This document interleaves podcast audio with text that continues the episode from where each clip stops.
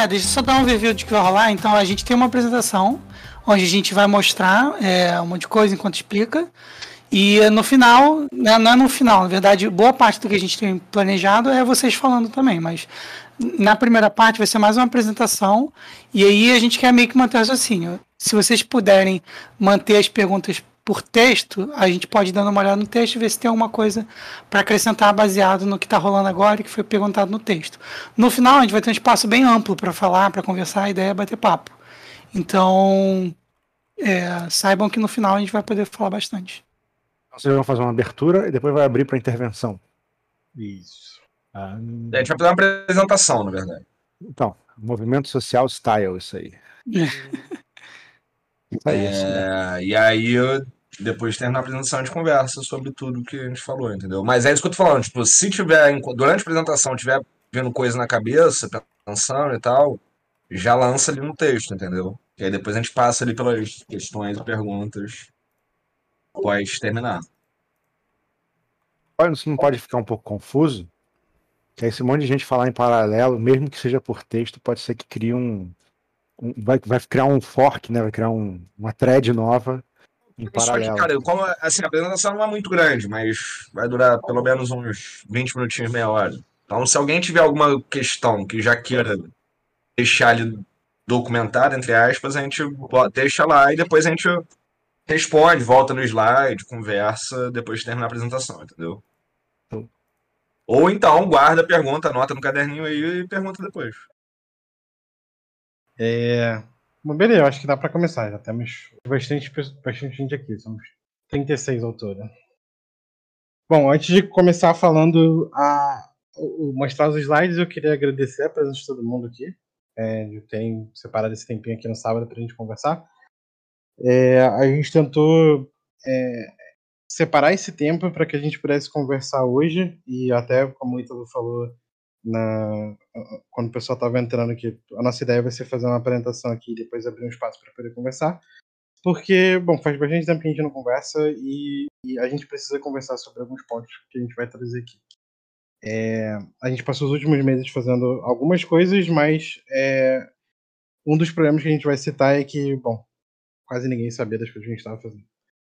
Então, esse momento aqui de hoje, que, que a gente tentou separar, é um momento para a gente poder realinhar as nossas expectativas e realinhar o que a gente, o que a gente quer como ringue no futuro.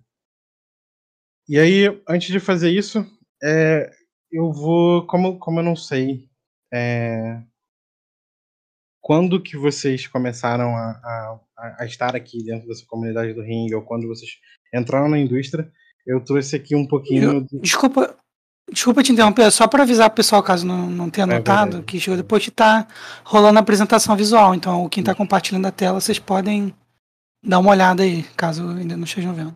Isso, tem um apoio visual aí que eu estou compartilhando. E aí, é, eu, eu, trouxe aqui um pouquinho do que, que é, aconteceu no histórico de 2015. Eu sei que tem pessoas aqui que, que já, já estão na indústria antes dessa data e, e conhecem até mais informações do que, do que eu. Mas é, em 2015 foi quando a gente começou a, a se reunir é, como, como ringue, foi quando o assunto do ringue começou a surgir. Naquela época no Brasil a gente já tinha desenvolvedores de jogos, bom, desenvolvimento de jogos, por mais que não seja uma coisa super difundida, a gente tem bem antes de 2015, é, acho bem antes de 2010, inclusive. E especificamente em 2015 a gente tinha a, a, os jogos que, que eram famosos que estavam bem no hype no geral no país era o Knights of, Knights of Pain Paper da Behold. A gente também tinha o Taekwondo da, do pessoal da Heavy Metal Machines, que eu esqueci o nome da empresa deles. Hoplon. É, não, Hoplon, não? É isso, da Hoplon, é isso. Hoplon.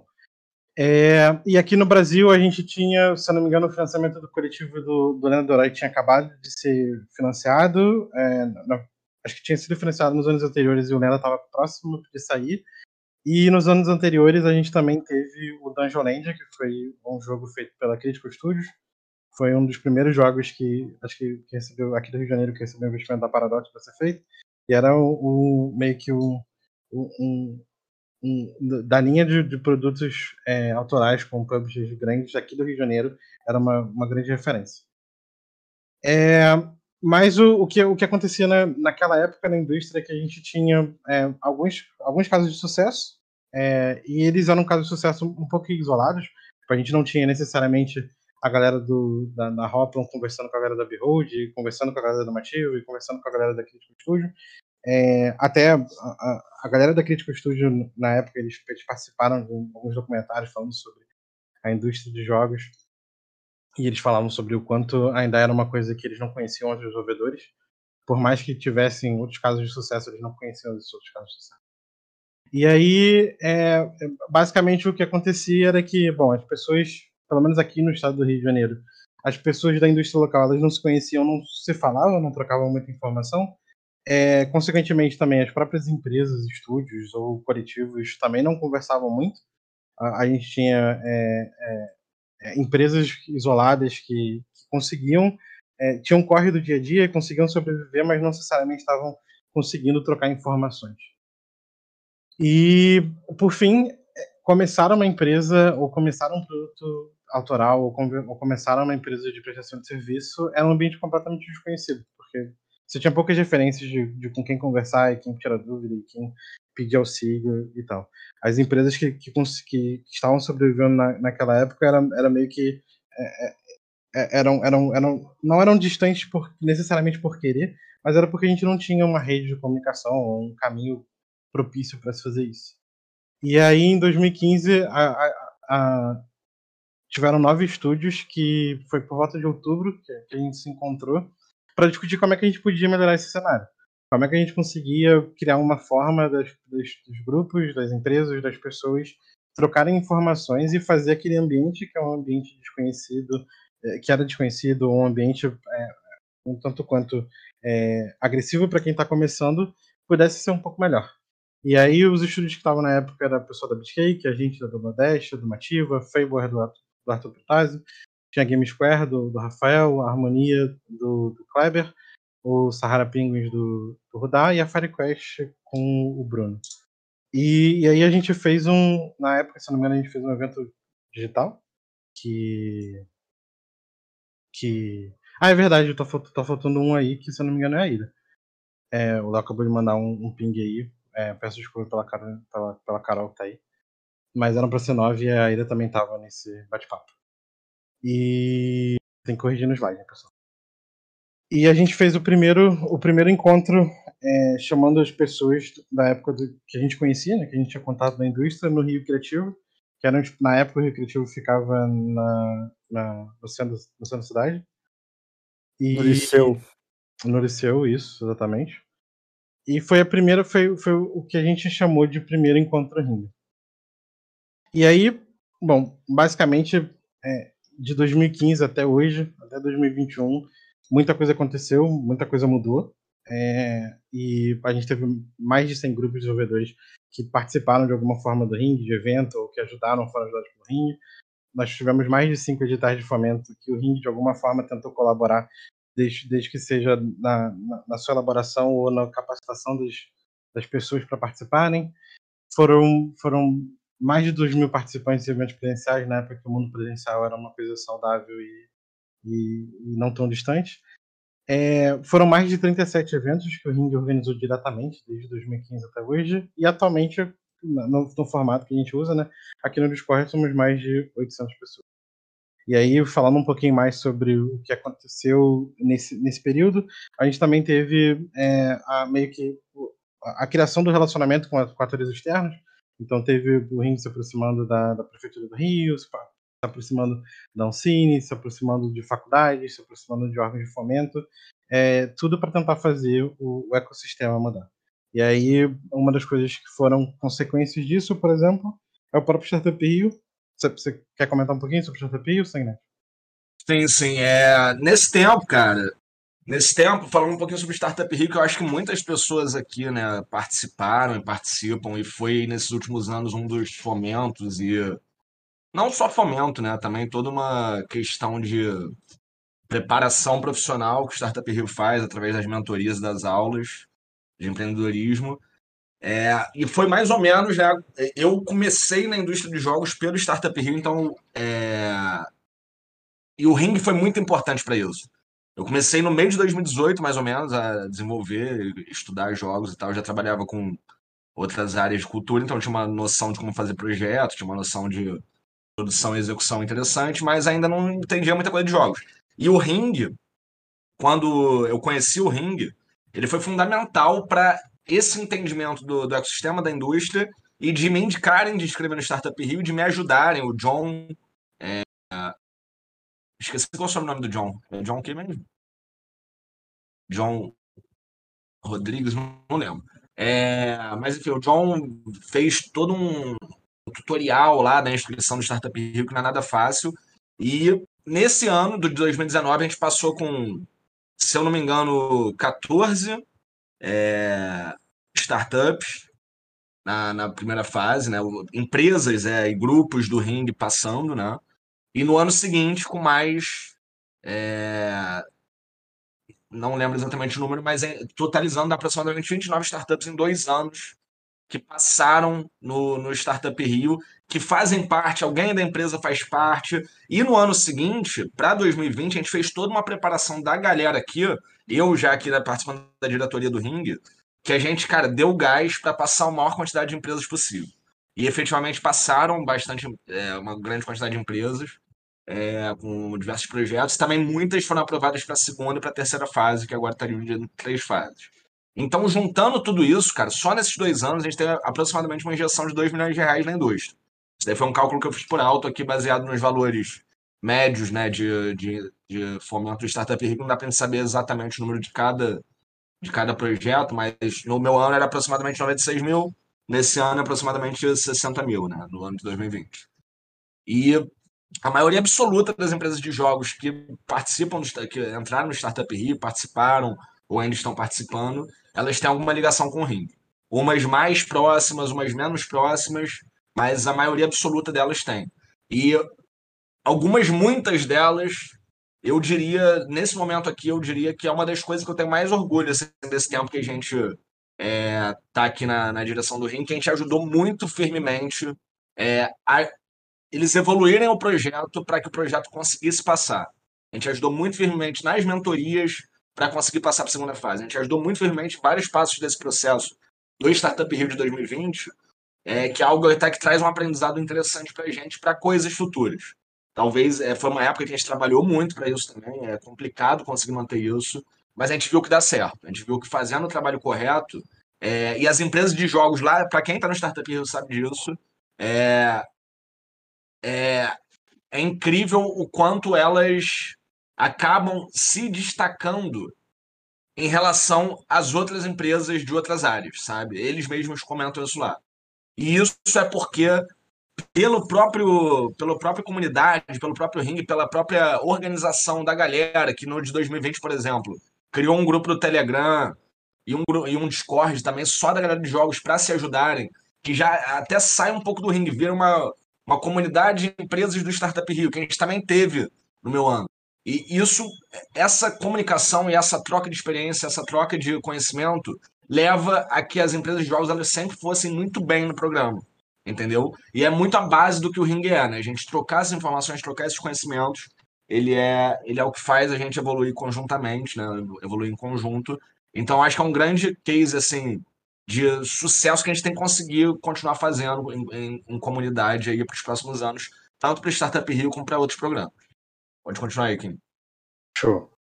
É, bom, e além do Startup Rio, a gente também teve um outro fomento importante pra, na época.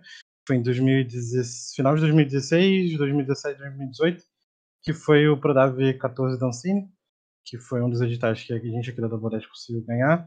E nesse edital a, a gente colaborou na época na, na, na, ajudando a Ancine através de, das consultas que ela fazia, do tipo, ah, o que, que precisa o que que a gente a gente falou que jogo é uma obra audiovisual e que ele é passivo de investimento, beleza? Mas agora o que, que caracteriza um, um, um, projeto de jogo e como é que a gente pode avaliar? E aí a gente ajudou bastante na formulação das diretrizes do edital com isso e é, a gente nós tivemos sete aprovados, sete projetos aprovados nas edições e basicamente esses sete projetos conseguiram trazer aqui para a indústria quase 3 milhões de reais.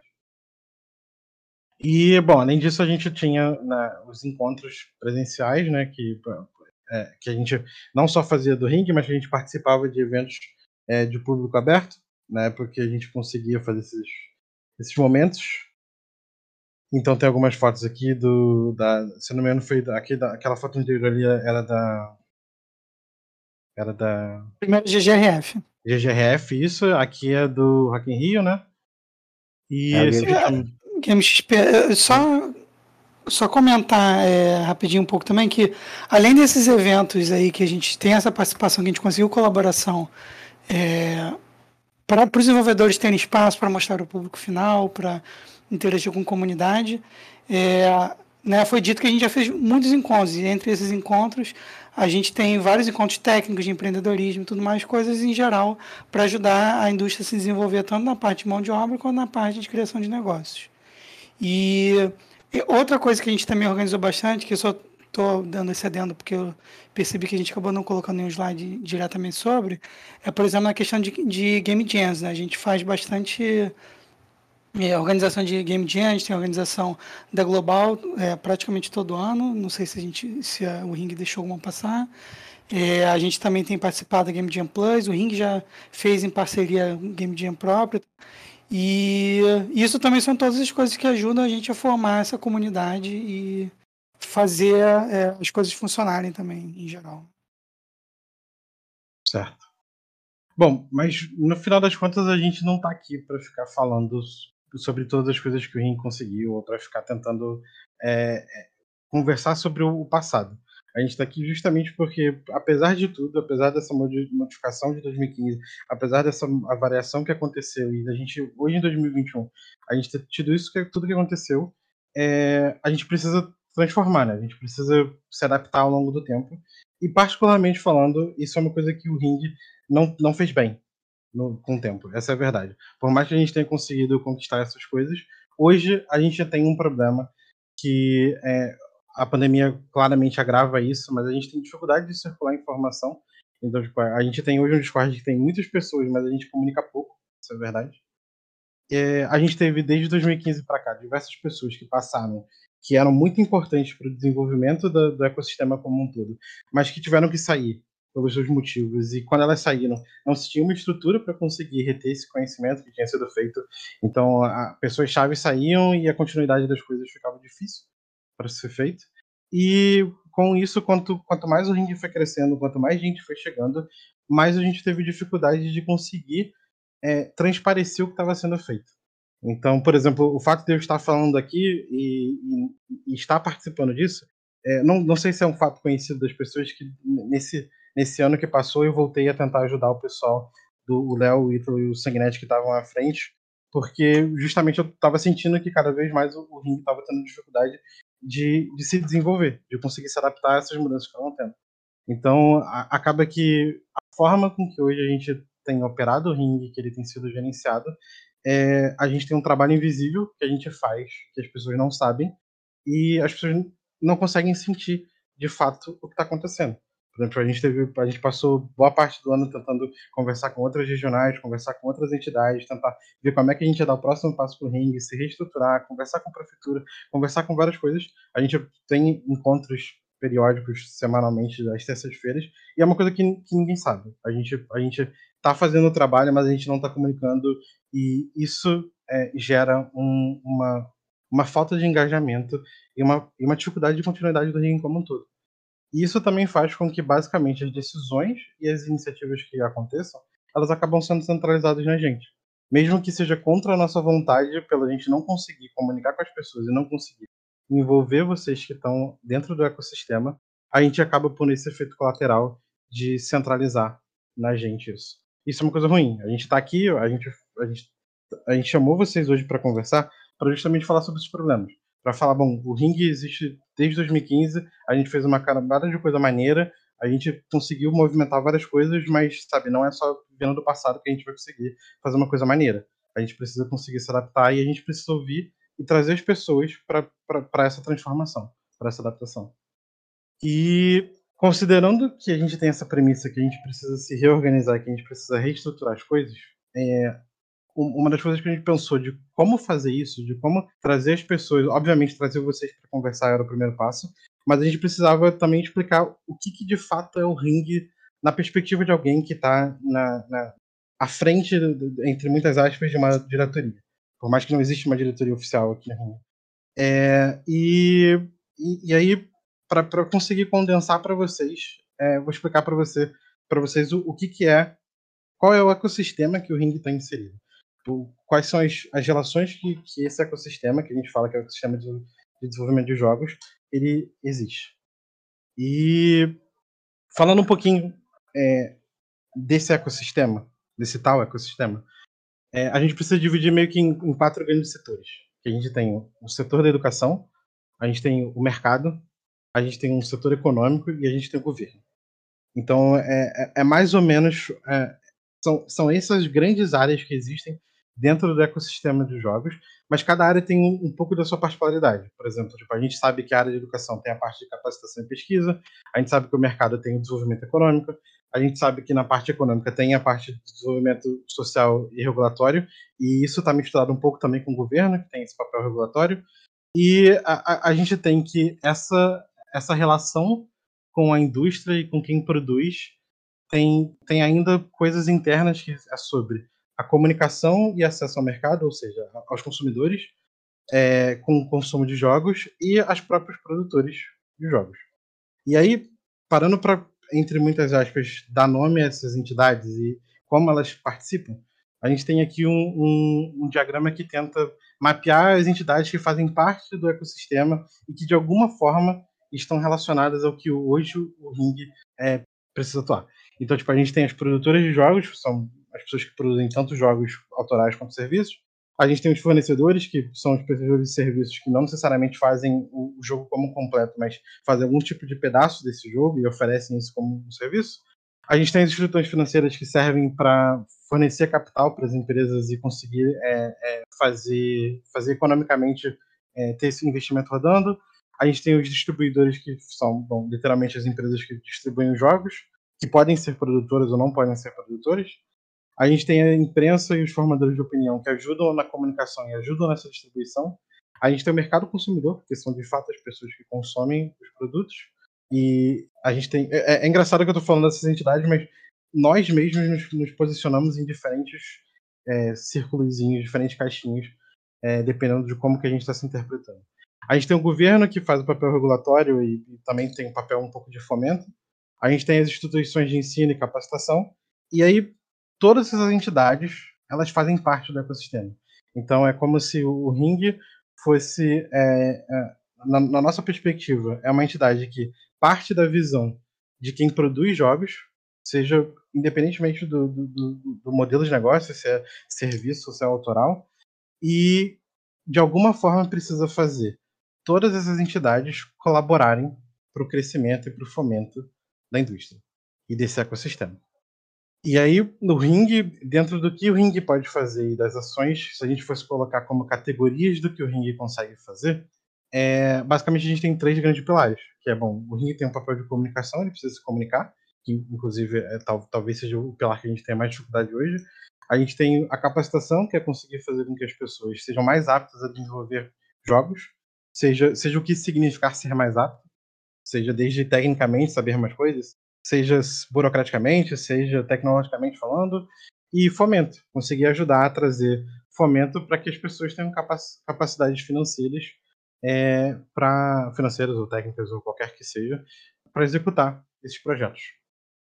E falando agora do problema que a gente vive, falando hoje do, da grande dificuldade do que a gente está aqui para conversar e para discutir como que a gente pode fazer diferente é, que é o modelo de gestão atual, sabe? Eu acho que tudo que eu falei até aqui agora do ecossistema, da, de, das entidades, etc., é uma coisa que é, o Ring, ele, de 2015, ele, ele tinha essa visão, é, talvez não tão amadurecida, mas ela continua igual.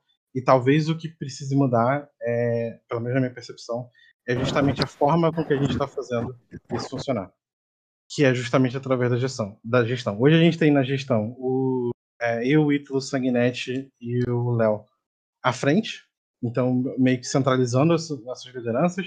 A gente não tem um processo claro e bem definido de troca dessas pessoas. Então, é, eventualmente, quando, quando se, se, um de nós está com um problema, precisa sair ou quiser sair, a gente não, não tem uma forma de fazer isso é, que seja clara e que as pessoas possam se, se candidatar.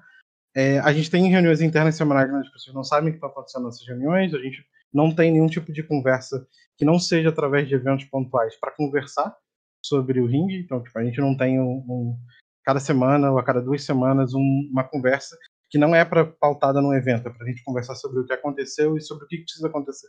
A gente não tem isso. É, a nossa comunicação no Discord, por mais que seja uma coisa super diversa, inclusive que todas as pessoas podem estar aqui, ela é desorganizada. A gente acaba tendo uma comunicação que é aberta demais e as pessoas acabam não necessariamente trocando informação, não necessariamente de fato usando esse canal de comunicação que a gente tem. E a gente não tem uma forma de efetivamente poder virar e falar, eu represento alguém, porque a gente não tem nenhum, nenhuma prerrogativa associativa. Não tem como eu virar e falar, tipo, ah, é, é, Ítalo, eu vou representar você numa reunião, eu vou representar a Traford e vou representar os seus interesses, porque, bom, na prática eu não posso falar isso, porque em nenhum momento se teve essa conversa com o Ítalo para virar, então, Ítalo, eu vou, eu vou representar vocês, a gente vai estar fazendo, participando de tal reunião, conversando com tal, com tal entidade, porque a gente tem esses, esses objetivos e a gente quer tentar fazer isso. Acabou que a gente foi crescendo de uma forma orgânica no ringue e era um senso comum de que a gente queria fazer coletivamente falando, o bem para as empresas e para as pessoas da indústria, mas a gente não conseguiu, quando cresceu, perpetuar essa comunicação. É, e aí a gente precisa falar do que, que, do que, que a gente passou esses últimos meses estudando e o que, que a gente quer propor é, para daqui para frente e, o que, e a gente vai querer ouvir o que vocês têm para falar sobre isso.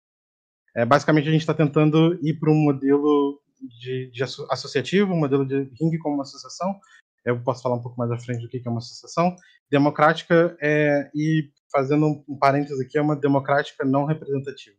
A ideia que a gente teve, que a gente passou os últimos meses estudando, foi um pouco da democracia como os gregos definiram lá atrás, que era um modelo que não necessariamente você, precisa, você precisava de representantes para você conseguir é, para que eles pudessem movimentar as coisas e serem responsabilizados pelas coisas. Por isso que veio o nome da palavra cargo, porque eles carregavam pesos. Mas é, as pessoas participavam de forma colaborativa. Então, você não escolhia uma pessoa e depois é, de quatro anos você escolhia outra e você não participava de uma forma mais ativa.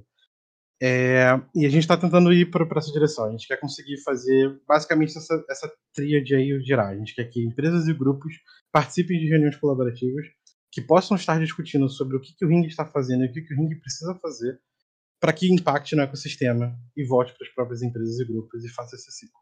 Então a gente está tentando, é, chamando vocês aqui para virar e falar, bom, o modelo de gestão que hoje o Ring tem não está funcionando, não está sendo maneiro, e a gente precisa que as pessoas que hoje fazem parte desse ecossistema queiram fazer esse novo modelo de gestão com a gente. A gente quer fazer um modelo de gestão que as, que as empresas, os, os, grupos e as pessoas possam ser ouvidas, mas para isso elas precisam estar tá aqui para falar. Então, o primeiro passo era conseguir conversar com todo mundo, explicar o problema e virar e falar: bom, essa daqui é, é, é o direcionamento, é meio que a filosofia. E então, como eu falei, a, a nossa ideia, pelo menos, o direcionamento inicial que eu, Ítalo, Sanguinete e Léo temos é de tentar é, de criar o Ring como uma associação, se aproximando daqueles valores que a gente colocou anteriormente, de ser um espaço que tenha reuniões colaborativas, que empresas e grupos possam participar e que a gente esteja discutindo ações e iniciativas. E a, a, a gente quer, através desse movimento, através dessa mudança na gestão, a gente quer conseguir fazer um ringue que funcione como uma organização que não dependa necessariamente de pessoas específicas, que a gente consiga ter uma forma de reter conhecimento que vai sendo agregado e que ele possa ser uma, uma entidade orgânica viva que, que, que funciona é, que não está necessariamente centralizada na, na, na, personificação de uma pessoa. É, a gente também quer criar um espaço que não tenha perpetuação de agentes concentrando poder, sabe? Então, tipo, por mais que, por exemplo, eu, Ítalo, Sanguinete e Léo estamos aqui e, e, estamos num modelo que está super centralizado na gente, a gente não quer isso, a gente não quer que, que, que seja assim daqui para frente, a gente não quer ter é, é, que pessoas tenham essa possibilidade, que a gente gere essa situação desagradável que hoje a gente tem, de, bom, basicamente a, a, a, nossa, o nosso silêncio parece que a gente não está fazendo coisas.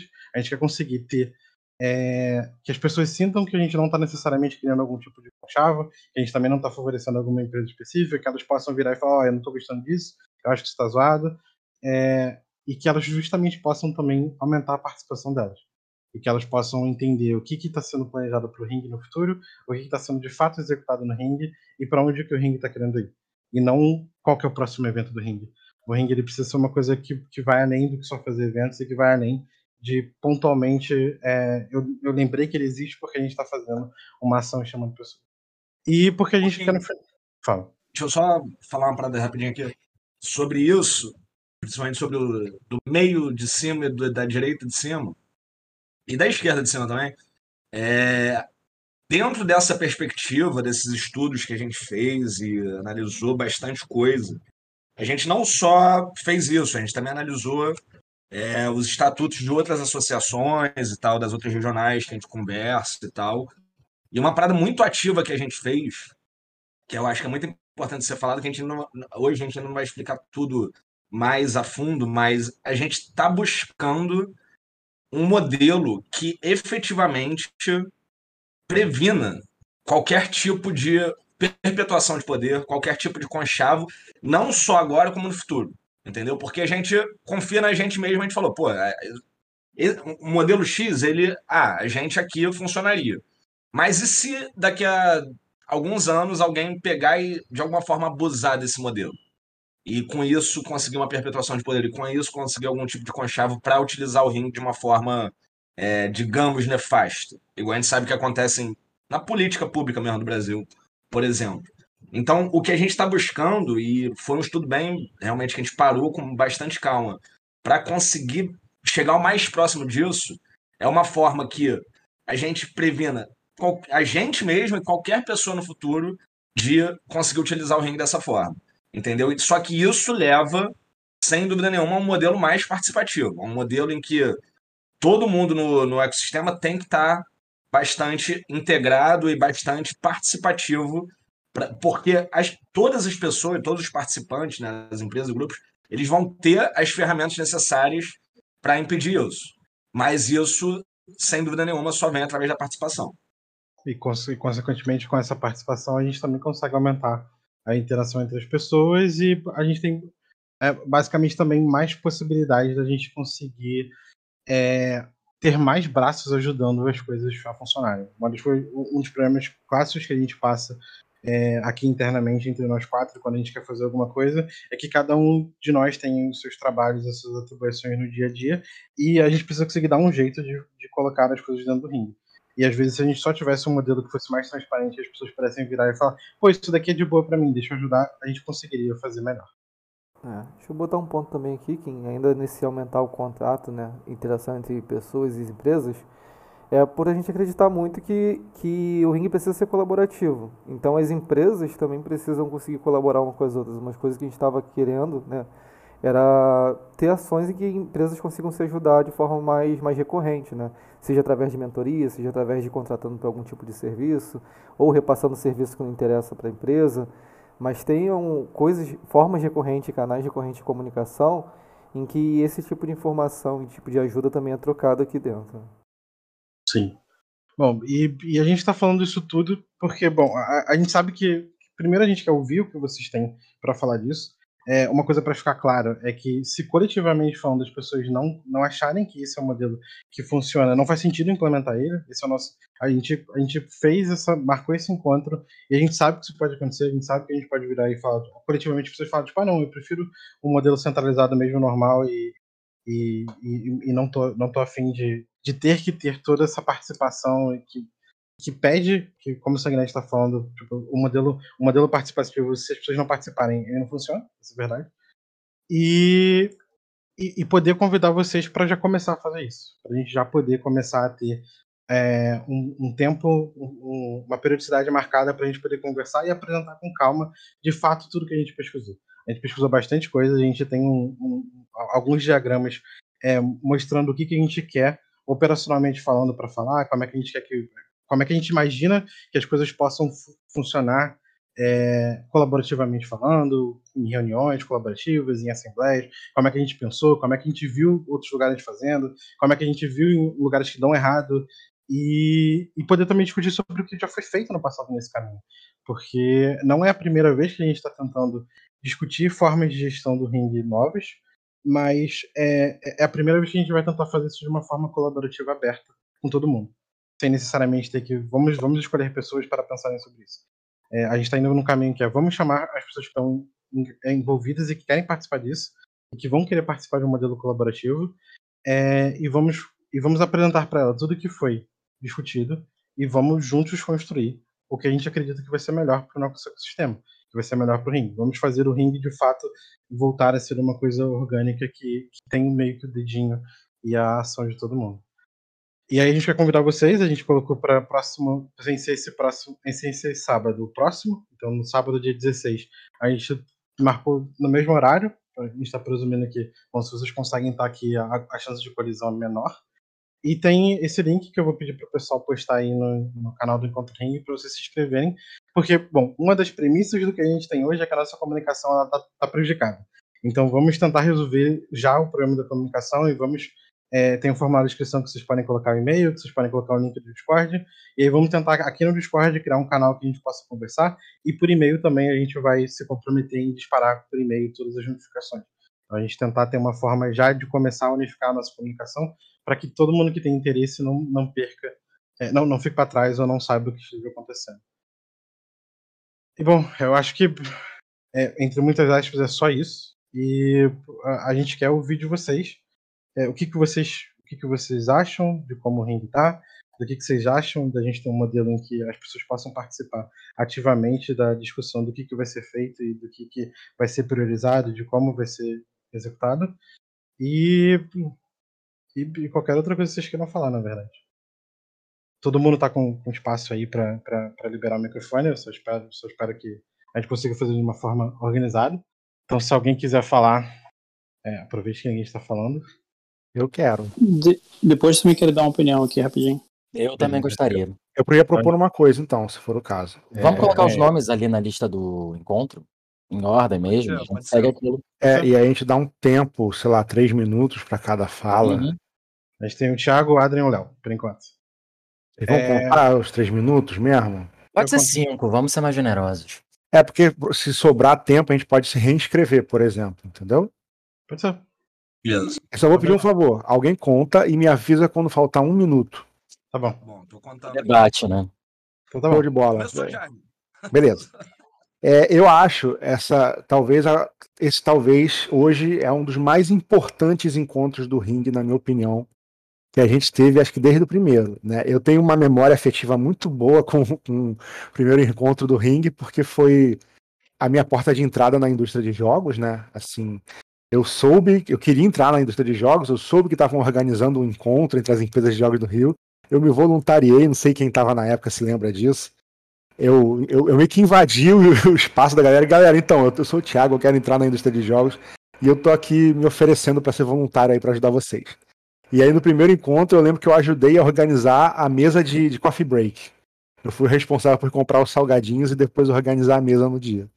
E foi bacana, porque eu conheci todo mundo, eu conheci o Arthur Protásio, fiz contato com ele, e aí o resto foi história. Então acho super importante. É, essa, eu, sempre, eu sempre defendi muito o papel do ringue, a importância do ringue. E eu tava ficando um pouco de coração partido de ver justamente isso que vocês elencaram, né? Essa falta de comunicação. Tem uma crítica mais, vamos dizer assim, política que eu faço, mas que eu compreendo perfeitamente também o porquê disso acontecer. Eu acho que o ringue hoje ele está muito voltado para o CNPJ e não para o CPF, por assim dizer. É, eu acho que existem muitas iniciativas focadas em empresas e não é, no desenvolvedor como um indivíduo e tal, mas enfim, eu entendo até o, a, motivação, que é o fato de que a gente precisa dar uma voz para o ringue, né? E é, a, a, a, gente precisa dar um, um, um corpo de existencial para esse ringue, e é, e é vindo da iniciativa de gente que tem empresas, né? Então, é, de forma alguma eu estou dizendo que isso é ruim, mas eu, eu, talvez tenha essa crítica de ter foco-se demais nisso. Então, para mim, eu fico muito feliz com, com essa iniciativa. Eu quero dizer aqui publicamente que eu é, me ofereço de corpo e alma para ajudar isso. Estou me comprometendo aqui a, a estar presente nessas reuniões e ajudar. Eu só tenho algumas considerações que eu fiz, tá, em relação a, a, a as coisas que foram ditas hoje. Quanto tempo ainda tem? Dois minutos e meio. 15 no momento, falta 3 e 40. Tá, olha só. Não, é... Ah, tá, tá, tá. não, não 2 e 40. Tá. É, eu venho, para quem não conhece a minha história, eu venho dos movimentos sociais, né? Eu fui diretor do DCE da UFR, da UFRJ, diretor da CA da UF, fui o diretor do CA, de História da UF também. É, e a gente, os movimentos sociais têm alguns, algumas, algum, algum século de experiência com algumas coisas práticas da organização de, de, de, de grupos democráticos, né? É, essa, esse fato da gente fazer inscrição e ter um tempo para falar, por exemplo, é uma, é uma das técnicas que a gente usa. É, e a gente já tem algumas formas de organização bem estabelecidas nos movimentos sociais que ajudam bastante essa questão da democracia. Eu não sei o quanto que vocês é, é, procuraram estudar isso, eu também estou disposto a, a trazer essa, vamos dizer, expertise, né? Para caso vocês queiram ver algumas ideias, eu tenho mais ou menos uma ideia de como é que seria uma organização que fosse ao mesmo tempo democrática e ao mesmo tempo é, não caísse num certo limbo, que a gente tem que ter muito cuidado com o que acontece. É, é, é super louvável tá? Eu apoio e é super louvável essa ideia da gente não querer que o ringue seja de cacique, né? Que tem os caciques do ringue e os caciques que mandam e a base, né, que seria todo mundo que não é cacique, só vai atrás, só obedece. Eu acho muito importante essa, essa é, ter essa, esse cuidado, né, de fazer todo mundo poder participar, de não ficar dependendo de uma ou outra figura pública. Mas a gente também não pode incorrer num erro, né, de a gente acabar querendo fazer um negócio tão democrático um democratismo tão grande que a gente pode acabar caindo numa imobilização, porque uhum. você não tem ninguém. Oi. Um, um minuto. minuto? Show. Ah, porque a gente não tem nenhuma. É, a gente não tem é, ninguém para tocar uma certa tarefa e tal, né? É, me preocupa um pouco, você citou a questão da democracia grega e tal. É, tem muito essa coisa da ideologia, né? Os, os, gregos, a democracia grega era baseada você ter quase 90% da população escrava e você ter. E, e não era uma democracia para todos os cidadãos, era uma democracia para os senhores de terra, né? É, então, é, eu também queria trazer, trazer esse lance, só para eu concluir minha fala, de que seria interessante a gente olhar também para os movimentos sociais. E para concluir mesmo, quero dizer isso, eu publicamente parabenizo a, a atitude de vocês, tá? Do Kim, do, do Ítalo, do, do Sangue, com relação a isso. Eu tô aqui. Do Léo tô... também. É, do Léo. Eu falei, Léo, não falei? É, eu estou aqui publicamente dizendo que eu vou participar, que eu vou ajudar, vocês podem contar comigo. E aí eu só queria levantar esses pontos. E aí, se, se, é. concluo. Se, se possível, me reinscrevam aí para continuar falando depois. Tá. Deu, deu cinco minutos aí. Se eu puder só dar uma resposta rápida sobre o que você falou, Thiago. Eu também já participei de alguns movimentos sociais, a gente levantou algumas coisas sobre isso, sim, mas com certeza a sua experiência e outras visões vai ser importante, principalmente na próxima reunião, que vai ser, eu acho, quando a gente vai apresentar o que a gente já definiu como uma base que a gente quer aprimorar e melhorar já junto com a comunidade, entendeu? É uma base de funcionamento mesmo, é isso que você está falando. A gente já tem uma base que a gente definiu de como funcionaria para não chegar sem nada. Mas essa base ela vai ser moldada aí de acordo com as conversas e com as opiniões e experiências que a gente for agregando no caminho da galera. Show de bola. É o Adrian agora. Exato, contador aí, o Sam. Falei, falei. Beleza. É, eu, vou, eu vou, talvez eu divida em, em alguns bloquinhos para não fazer, sei lá, monólogo muito grande, nem discurso, mas é, primeiro eu queria dar uma sugestão com relação à parte da reunião, tá? Que tem a ver com outras coisas que eu vou comentar, mas é, que é o seguinte acho que o, todo mundo todo mundo está entendendo né, que a ideia do desenvolvimento é a gente ter uma atividade, certo? Uma atividade sustentável, seja qual for o objetivo da pessoa, que, por que a pessoa está fazendo o jogo, ser uma atividade, né? Todo mundo quer viver disso, acho que esse que é o ponto, né? Todo mundo quer, independente de qual seja o objetivo, se quer virar uma empresa gigante, se quer virar uma empresa que não tem lucro, reinveste tudo, isso aí acho que cada um tem o seu objetivo, mas acho que todo mundo, todo mundo é, concorda que tem que ser uma atividade sustentável, que não precisa ficar dependendo de outras coisas. É, por experiência em outras associações, tá, em outras organizações e outras coisas que eu já participei diversas vezes, é, eu acho que reuniões semanais é, é meio que um é meio que um, um, um, uma cilada, no sentido seguinte, a gente, é, eu entendi o que vocês falaram, eu concordo pra caramba, inclusive, como a gente falou, como você comentou aqui, eu, nós éramos uma das empresas né, que estava no, no, no, grupo inicial das nove empresas, então todo esse carinho, é, mas a quantidade de reuniões não necessariamente vai, vai aumentar, na minha opinião, tá? Não necessariamente vai aumentar a quantidade de comunicação. Eu acho que é muito mais a periodicidade delas e a relevância delas é que vai fazer isso. Porque, por exemplo, o que acontece? Se você marca muita reunião e começa a ter pouco assunto, e pouco tempo entre as reuniões para as coisas se desenvolverem, o que acontece é que as pessoas que vão participar começam a achar menos importante participar de uma ou outra. E estatisticamente falando, as pessoas que vão faltar uma ou outra, você começa a ter um quórum ruim nas reuniões, e aí você nunca vai saber quando que a reunião é importante. Isso é um ponto é, é, é que a quantidade não necessariamente vai levar à qualidade de comunicação. Tá? Uhum, uhum. Um outro ponto é excepcionalmente marcar uma reunião sábado, beleza. Mas a gente está falando de, de uma, uma coisa, como eu falei, de trabalho, certo? Então, uma reunião toda semanalmente, sábado, eu acho bem difícil das pessoas se comprometerem. Mais, uma, mais um, um motivo das pessoas não, não comparecerem. Então, falando uma pensando aí numa coisa, numa reunião mensal, que é como a gente faz em todos os outros é, é, organizações maiores que a gente, que a gente participa, é, que eu já participei também, não necessariamente participo agora, mas enfim, já participei. O que, que é legal com isso? Você com uma reunião maior, você consegue, sabendo já a próxima, numa marcar a próxima, dá para você se organizar com um mês de antecedência para você comparecer ali e você ver a importância daquela reunião. Todo mundo vê essa importância. E marcar um dia de semana. Vamos ver um dia assim. Não precisa necessariamente fazer uma, uma um plebiscito para ver todo mundo que, que vai ver o dia. Marca uma reunião. Olha, galera, sei lá, vamos marcar às 6 horas, que é um horário que ainda é um pouco de horário comercial, mas já acabou o horário comercial mais comum. Às 6 horas, sei lá, de uma quarta-feira, por exemplo, de terça, estou dando sugestões aqui, mas assim, acho que é importante a gente colocar isso como parte do trabalho, porque é, no dia de trabalho a pessoa vai, vai dedicar em relação ao trabalho. No final de semana, por exemplo, poderia ter uma coisa, eu estou tendo que resolver alguma coisa de família hoje, que não é uma questão de eu, de eu querer ou não participar. Quando faz parte do horário de trabalho, dia de trabalho, você meio que você consegue, consegue se organizar para fazer isso ser algo mais útil. Duas horas é mais do que suficiente para uma reunião mensal, tá? Se ela for objetiva, tiver prazos, vamos dizer assim, coisas a fazer, coisas a não fazer e tudo mais, eu acho que isso ia ajudar bastante essas reuniões serem mais importantes, é, as pessoas terem mais preocupação. é a reunião mensal, não posso perder. Senão vira aquela coisa de, ah, perdi a semana, semana que vem eu participo. E não vai ter coisa para falar toda semana, e se tiver, aí tem a ver com outros problemas que eu, talvez depois eu fale um pouquinho mais, mas só primeiro esse ponto da reunião. Show. É... Você tem mais um minutinho ainda. Você é, tem mais um minuto. Não, não, pode. É, vou, vou, separar por assunto.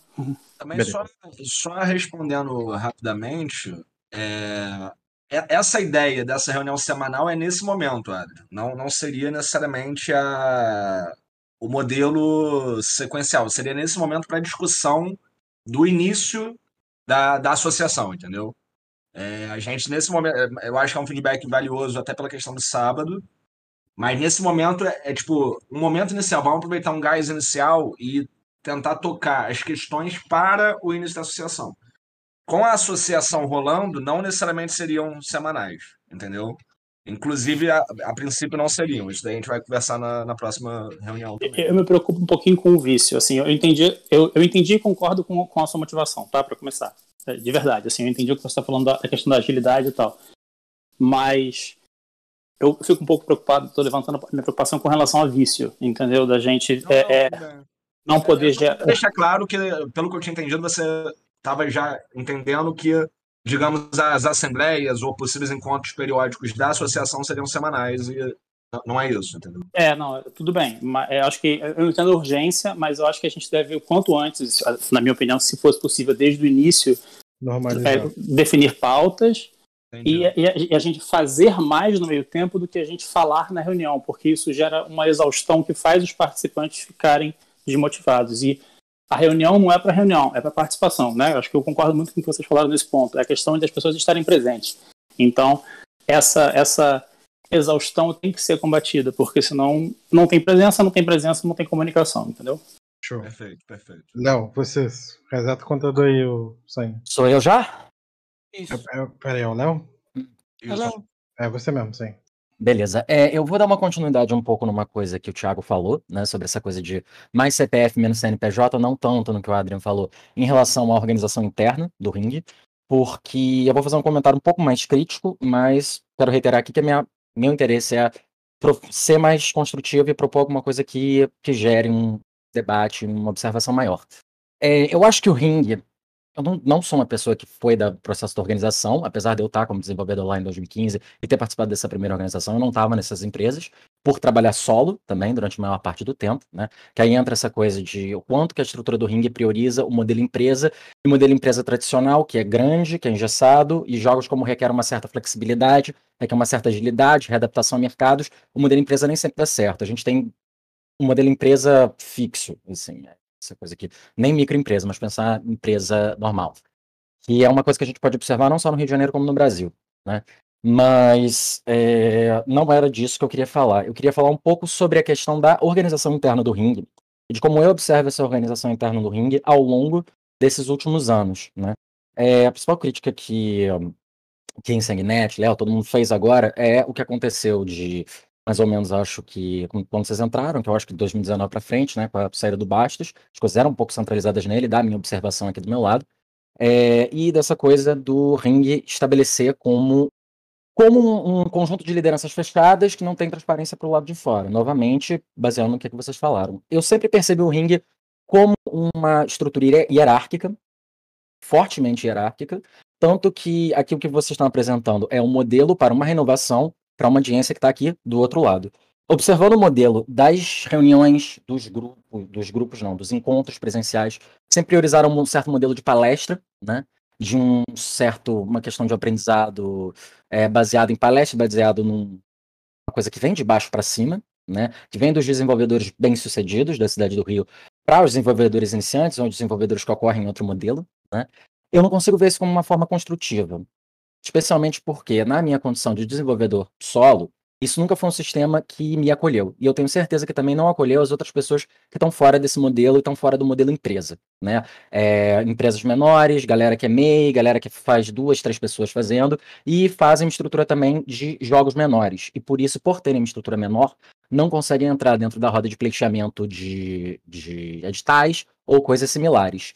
É, a questão também é que quando, por exemplo, o Sanguinet falou do Startup Rio, e a gente fala de coisas como os editais da Ancine, ou mesmo o próprio modelo do Startup Rio, ou de outras questões de fomento, a gente não está discutindo o quanto que isso retorna para a comunidade, e também o quanto que isso pode ser considerado um sucesso. A gente tem, na primeira, se não me engano, teve três edições do Startup Rio, a primeira edição teram, teve três empresas grandes aqui do Rio, né? a segunda, uma leva maior, e a, e a terceira eu acho que está rolando agora, né? Mas quantas dessas empresas deram um resultado prático? Colocaram o jogo no mercado e aquilo foi posto como sustentável, né? Essa noção de um modelo sustentável, que volta novamente de como é que essas empresas se estruturam, como o Ring está se preparando para aceitar esse tipo de modelo de empresa, bate nessa questão da sustentabilidade, que eu acho que é um problema muito grave aqui dentro do, do contexto do Rio de Janeiro específico, que é, uma, que é uma cidade que não tem um ecossistema bem formado, se você comparar com outras cidades do Brasil, né? especialmente um modelo que seja sustentável e ético.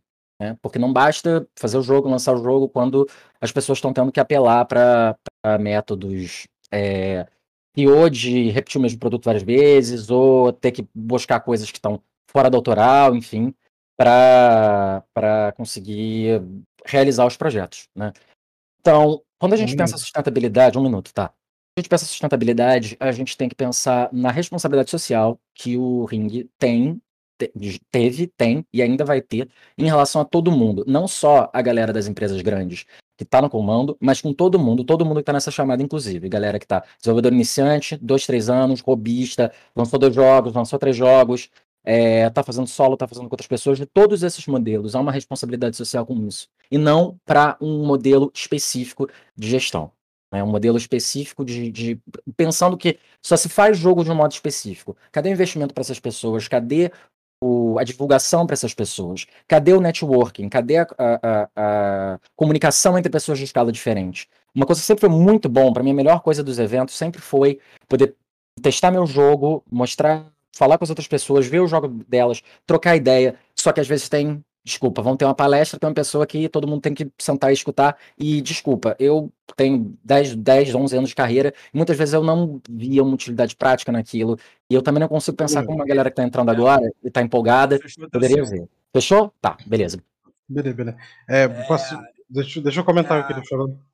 Eu acho, acho que é completamente pertinente o que você falou. É, você que está aí acompanhando o ringue há mais tempo e lembra do, do, do Bastos, o sempre foi uma figura de liderança muito forte. Ele Só desde a época que ainda tinha GDA, né? Não vale Sim. falar que começou em 2015 porque tem mais mata. Teve Gamecraft em 2012 e 11, sabe? Exatamente. exatamente. Gamecraft, saudosa Gamecraft.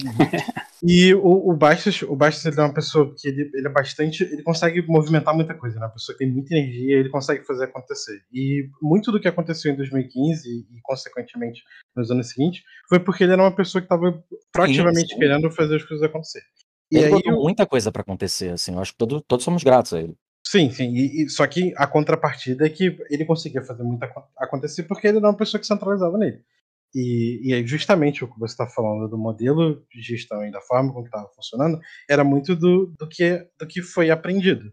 Porque, bom, em, em nenhum momento tem um curso de capacitação para quem está à frente tipo, de virar e falar, beleza, como é que a gente muda agora do modelo de gestão, como é que a gente faz de uma forma diferente?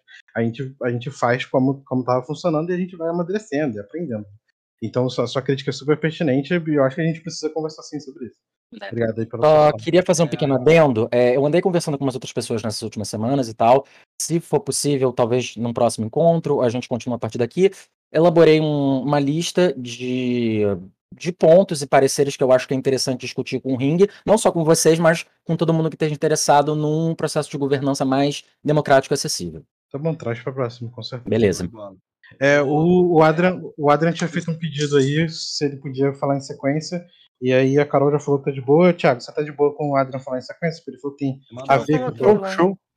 Show. Só, só, um ponto rapidinho sobre o que o Léo falou. Léo, é, esse tipo de discussão é exatamente o que a gente quer mesmo, cara. Isso vai, é, a ideia é que a gente tenha espaço para essa discussão e, a partir daí, de forma coletiva, montar é, as coisas que são relevantes para todos, entendeu? Mas, então, é super válido tua, tua crítica e é isso. Agora vamos pensar para frente e montar isso aí junto. Então vai aí, Adrian. Show. Bom que o Léo já, já poupou um pouco do meu tempo de falar. Eu já, já adiantou várias das coisas que eu ia falar. É, eu acho que assim, um ponto muito importante que a gente tem que levar em consideração, e em qualquer uh, reunião para atacar alguma coisa, é ver se a gente não está atacando o sintoma em vez de estar tá atacando a causa. Tá? Acho que esse é o, é o, é pior problema. Então, assim, é, qualquer, a indústria de games é uma indústria muito difícil, é uma, indústria muito multidisciplinar, todo mundo sabe disso. É difícil pra caramba fazer jogo, mais difícil do que fazer outras coisas. Só que, às vezes, a gente pode estar tá vendo é, os problemas e tentar, com uma associação, com um esforço, que é um esforço difícil, juntar as pessoas, etc. e tal, fazer um esforço é, é, para atacar as, as, as, consequências, a gente vai ficar enxugando o gelo muito tempo, né, e não vai resolver as coisas. E, uma das, não é a única coisa, obviamente, mas uma das coisas mais importantes é a questão de sustentabilidade dos modelos de negócio. São diversos, como o falou, eu concordo sobre isso, é, mas eles têm que ser sustentáveis. Quando eu digo sustentável, não quer dizer que você tem que fazer, fazer o jogo começar a ganhar dinheiro desde o dia 1, não é isso. Tá? Mas é, é você saber como que você vai lidar com, a, com, a su, com o seu com o seu produto, com o seu trabalho, de forma que você vai tá, tá pensando dois, três passos à frente para você poder fazer isso. Não você está é um developer, developer independente, você não tem dinheiro para fazer o seu jogo, está fazendo sozinho, tudo bem, mas você está dedicando um tempo, um tempo é, é, é, é, da sua vida, do seu tempo livre, para fazer aquilo. Então não vai começar fazendo um jogo é, de que você vai demorar cinco anos fazendo, porque você vai demorar fazendo, demorar fazendo isso e você pode é, é, perder no meio do caminho. Então, todo, todo, aquele esforço que você gastou vai ser gasto, vai ser jogado fora. Né? Então, assim, esse modelo de ser sustentável é muito importante. Isso é muito difícil de as pessoas aprenderem sozinhas. É, ninguém acho que acho que ninguém sabe 100% com relação a isso. E, e, mas isso tem muito a ver com como que a, como que a, a, instituição, eu acredito, né, como que a instituição se apresenta como uma solução com relação a isso. Então, assim, por exemplo, tem diversas formas de você financiar um projeto, com o seu tempo, com investimento próprio, com investimento de um edital, com investimento de alguém de fora, com investimento de um jogo que você já vendeu, você reinveste para fazer um outro projeto. Não importa como seja, como é que você vai investir, você precisa, de fato, ser responsável, pensar nisso e, e, e ser sustentável. Falar, cara, por que eu estou gastando meu tempo, meu dinheiro, o dinheiro de um edital, o dinheiro. E, e são diferentes responsabilidades que você tem. Você está gastando dinheiro público, está gastando dinheiro de investidor, está gastando dinheiro próprio, está gastando seu tempo. Então, isso tem que ser pensado. Porque se isso não for pensado, vai ficar um monte de gente, a grande maioria, que é muito difícil, fazendo jogo por fazer jogo. E fazer jogo é legal, a gente gosta de fazer jogo. Só que fazer jogo é diferente de lançar jogo, de finalizar produto ou finalizar serviço, né? Então, assim, é, tem que tomar muito cuidado, muito cuidado mesmo, para não, é, é, é, não, não gostar tanto de estar fazendo jogos que não termina de fazer os jogos ou acaba se atropelando e, e, meio que só fazendo uma coisa por um hobby. Acho que o hobby é o perigo. É um grande perigo. Porque se não ficar sustentável, se não virar uma, se virar uma associação de robistas, a gente não consegue andar para frente como se fosse uma indústria. Porque pode ser robista, não tem problema ser robista, mas aí é outro foco. É um foco de, de robistas, tá? Quanto tempo que eu tenho ainda? Um minuto e meio. Tá. Um outro ponto, só para levantar aqui, talvez eu possa continuar depois, é fico um pouco preocupado, até levantando também um pouco das críticas que o que o Léo falou, é da gente não estar tá repetindo as mesmas coisas que já aconteceram. Em 2016, se eu não me engano, eu não sei quem estava, acho que só você que estava aqui, eu não lembro se mais alguém daqui estava, mas não, que a gente teve aquela, aquela tentativa de fazer o, o, estatuto. Não sei se você lembra disso. Não. Você estava lá, Ito? Estou com o PDF do estatuto aqui, se alguém tiver interesse. É. E um dos pontos que eu, que eu lembro bem, assim, que eu fui bastante é, veemente na época, eu falei, gente, não pode ter concentração. Porque o que vai acontecer é, a, saiu, acabou, morreu. Isso não pode ser assim. Eu não lembro que fim que levou, na verdade, tá? O, o, assim, o assunto acho que só apagou mesmo, não lembro o que aconteceu. Mas enfim, não pode, entendeu? Isso, isso é uma coisa que, que é muito perigoso isso acontecer, porque senão você fica dependente de certas coisas e, e gera vícios. Quando, quando, quando, a coisa concentra, gera vícios. E esses vícios. Um minuto, Tá. E assim, e quando gera esses vícios, esses vícios, eles, pro lado bom e pro lado ruim, eles, eles, eles acabam né, se perpetuando. Então, assim, a gente tem que ter, um, um, na minha opinião, um modelo que seja sustentável, tá? Que não seja robista, não porque hobby está errado, mas porque eu acredito que não seja o objetivo da, da nossa instituição, tá? Que a gente fuja de, de, de, de concentração e de vícios, principalmente, porque senão a gente vai ficar enxugando gelo mais cinco anos. Essa reunião foi em 2016, saca? Eu acho, né? E, e aí, entende? Assim, e eu não estou dizendo que é preguiça de ninguém, vagabundagem de ninguém, não, tá? Eu tô, muito pelo contrário, eu acho que é uma questão de que é uma coisa difícil sendo atacada por, por uma, talvez um, caminho não tão ótimo, que vai correr o risco de todo, todo esse esforço que está sendo feito agora gerar os mesmos problemas de novo. Fechou, fechou, fechou o tempo aí. Show. É, aproveitando aí que você tocou nesse assunto, a, a, a, ideia da gente poder conversar semana que vem é também trazer isso. É virar e falar, bom, a gente. Semana não que vem não, só pra. É, daqui a duas semanas, desculpa, perdão, perdão. É, no próximo encontro, deixa eu falar assim. É justamente virar e falar, bom, então, pra, pra galera que tá começando a chegar aqui, a gente tem um problema de comunicação. A gente não transpareceu tudo que foi feito. Então vamos pegar tudo que a gente, tudo que a gente aprendeu no passado e vamos trazer para cá pra gente não replicar os mesmos erros. Exatamente como você falou. Tô 100% alinhado aí com isso. Perfeito, show de bola. É, só uma é, questão de ordem. Só fazendo um é, levantamento rapidinho sobre isso que o falou no final. Cara, é muito esse objetivo. É muito esse objetivo. Fácil não é. A gente já quebrou a cabeça um tanto, que é o que a gente quer apresentar na próxima reunião para discutir com vocês. E vamos ter que quebrar a cabeça mais um tanto ainda, mas é exatamente esse o objetivo. Uma das curiosidades, olha. Conseguir não ser centralizado, conseguir que as coisas andem independente das pessoas na frente e que isso esteja bastante seguro de não gerar qualquer excesso de poder no futuro. Então é muito esse o objetivo, cara. A gente, tá tent... É. a gente tentou já, durante um tempo, fazer isso. E agora a gente está abrindo essa discussão inicial para que todo mundo possa agregar e a gente melhorar ainda mais esse modelo que a gente está querendo apresentar para vocês é. inicialmente. E até, e, e, e até uma coisa também, Adrian, que a gente está tentando fazer com essa coisa da transparência e, de, e da galera participando, é justamente para quando não tiver de acordo com alguém que está né, nessa posição, poder conseguir substituir, ter forma de trocar e tudo mais. Claro, isso é até uma forma de estimular, aí assim, não, sem querer falar mais, mas assim, só isso, isso, é uma forma até de estimular que tenham mais pessoas em posições de assumir essas posições de liderança, o que estimula a indústria, na verdade. Quanto mais, entre aspas, entre muitas aspas, líderes a gente tiver, não gosto dessa palavra, mas enfim, quanto mais, entre aspas, líderes a gente tiver, pessoas podendo ser líderes, melhor fica a indústria, né? Acredito eu, na minha opinião. Deixa eu ver uma questão de ordem. Como é que tá a lista de inscrição aí? É a Carol. É a Carol, depois você, depois o Savino. Tô. Anda bala aí, Carol. Oi, pessoal, tudo bom? Obrigada, é legal estar tá aqui. Eu vou começar com um disclaimer, né? Que eu vou falar algumas coisas aqui, dar minhas opiniões, é, tentando evitar é, é, certos assuntos, porque exatamente é, quem está falando mais assim com relação a Ira é o Adrian, que é o meu sócio, e, mas eu vou falar aqui um pouquinho agora do ponto de vista de associação também, né?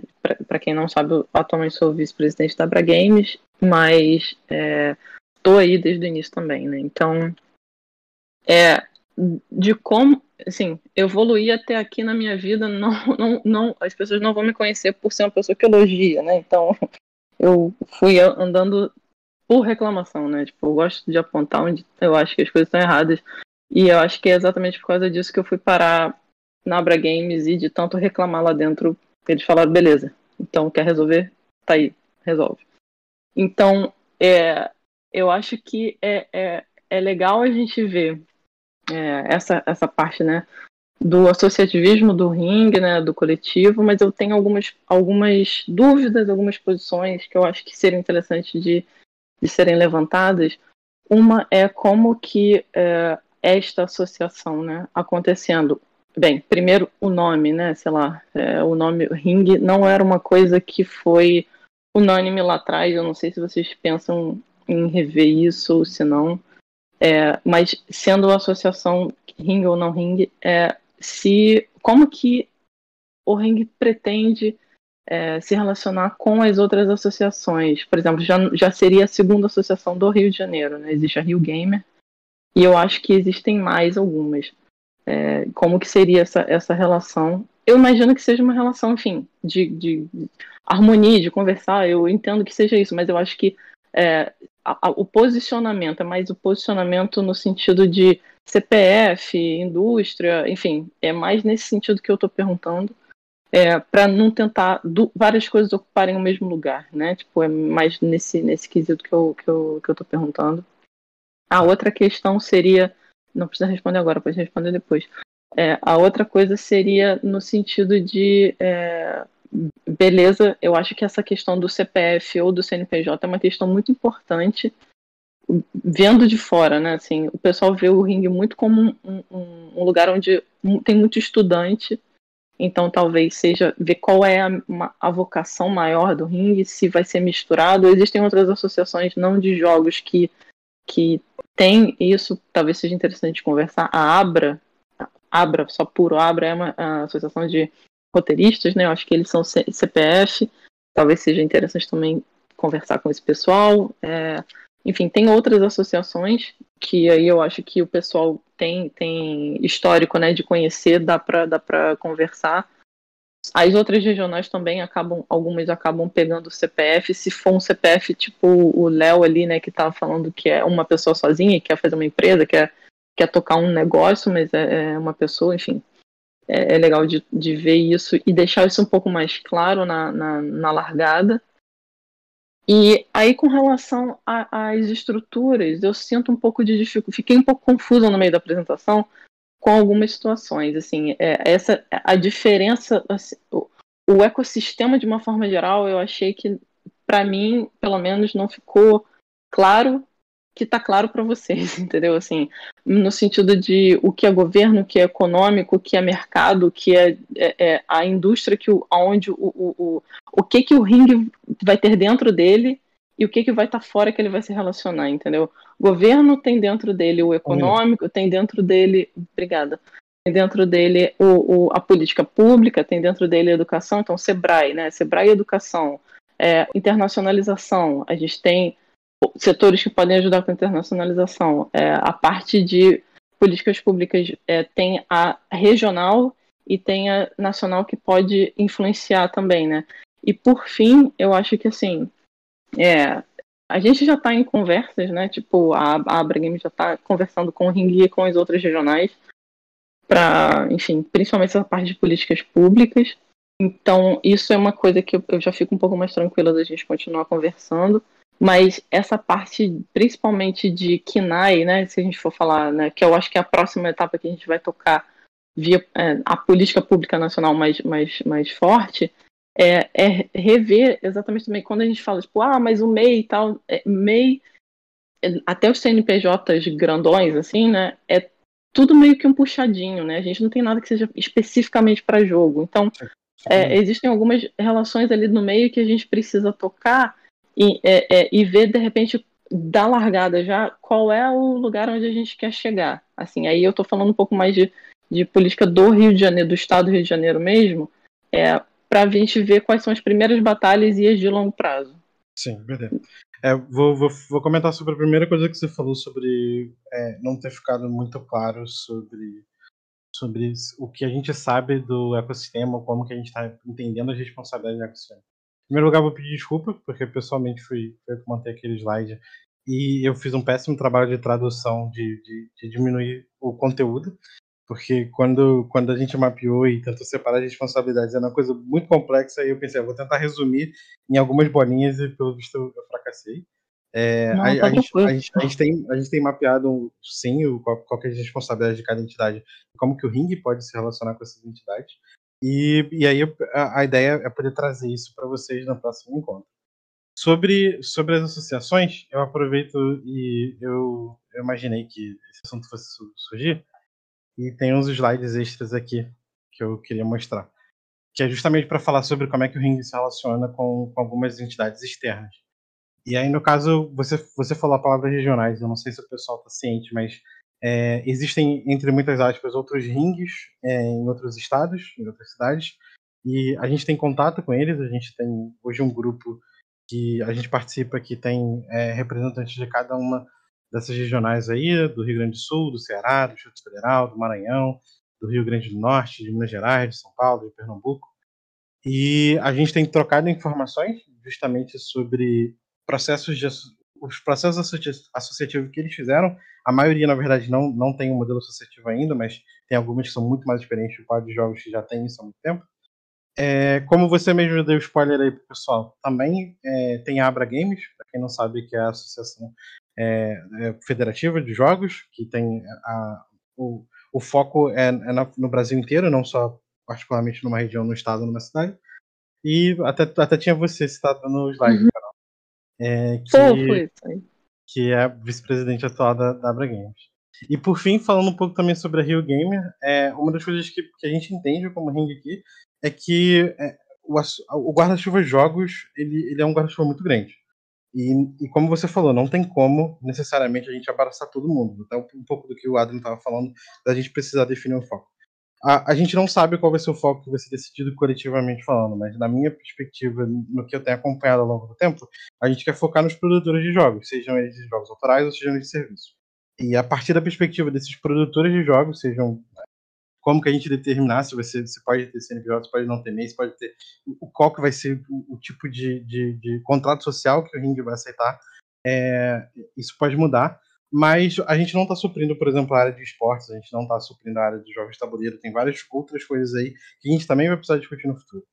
É, mas a ideia da gente é, é que o Ring possa se posicionar como uma associação dos produtores de jogos e que possa ser feita de uma forma colaborativa. Então, como que isso vai se relacionar no futuro com as outras associações que existem, não sei. É, essa é uma resposta que, na verdade, a gente provavelmente vai discutir e descobrir ao longo do tempo. É, só fazendo uma pontuação sobre a Rio Gamer também, a gente está em contato com eles, eles nasceram aí há pouco tempo. É, a gente está em contato com eles, já tivemos uma reunião com eles para conversar sobre, né? Eles vieram conversando com a gente, né? Conhecendo o Paulo, que está lá como presidente, o Paulo Espanha, que está lá como presidente da Rio Gamer. É, é parceiro nosso, já conhece a gente há muito tempo quanto Startup Rio. E nesse momento é um ambiente de total colaboração. É, a gente ainda não se integrou totalmente, eles estão lá no início deles, a gente não entende ainda exatamente quais são os objetivos deles, é, não ficou claro para a gente ainda. Mas é o objetivo nesse momento com a Rio Gamer, que é algo aqui mais do Rio de Janeiro também. Que se for para ajudar também a indústria, a gente está plenamente apto a, a colaborar o máximo possível.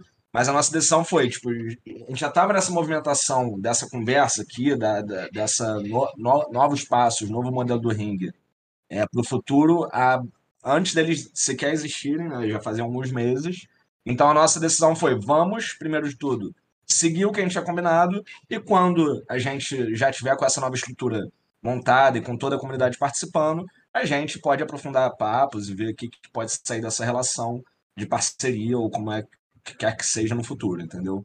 Mas é mais ou menos quem falou, a gente, nesse momento, vamos seguir o, o caminho que a gente já estava seguindo, de abrir essa discussão com, com, de forma participativa com, com todo mundo aqui, né? Hoje está começando isso, para a gente entender melhor todas essas questões que a gente tem que entender. Agora é o Thiago. Então, é, eu vou. Essa minha fala vai ser uma resposta às três falas anteriores que veio, né? Do, do Leonardo Monte de Letra e, e do, do Adrian e tal. Sim, me chama. É, é, e assim, eu acho que a coisa mais importante para, na minha visão, gente tem em mente quando a gente for fazer essa construção nova do ringue é essa palavra democrático, né? E democracia para mim, a, a, democracia burguesa, ela incutiu na nossa cabeça essa ideia de que democracia é você votar de quatro em quatro anos e você de vez em quando vota nas coisas e, e acabou, e você vai para sua casa e continua a sua vida.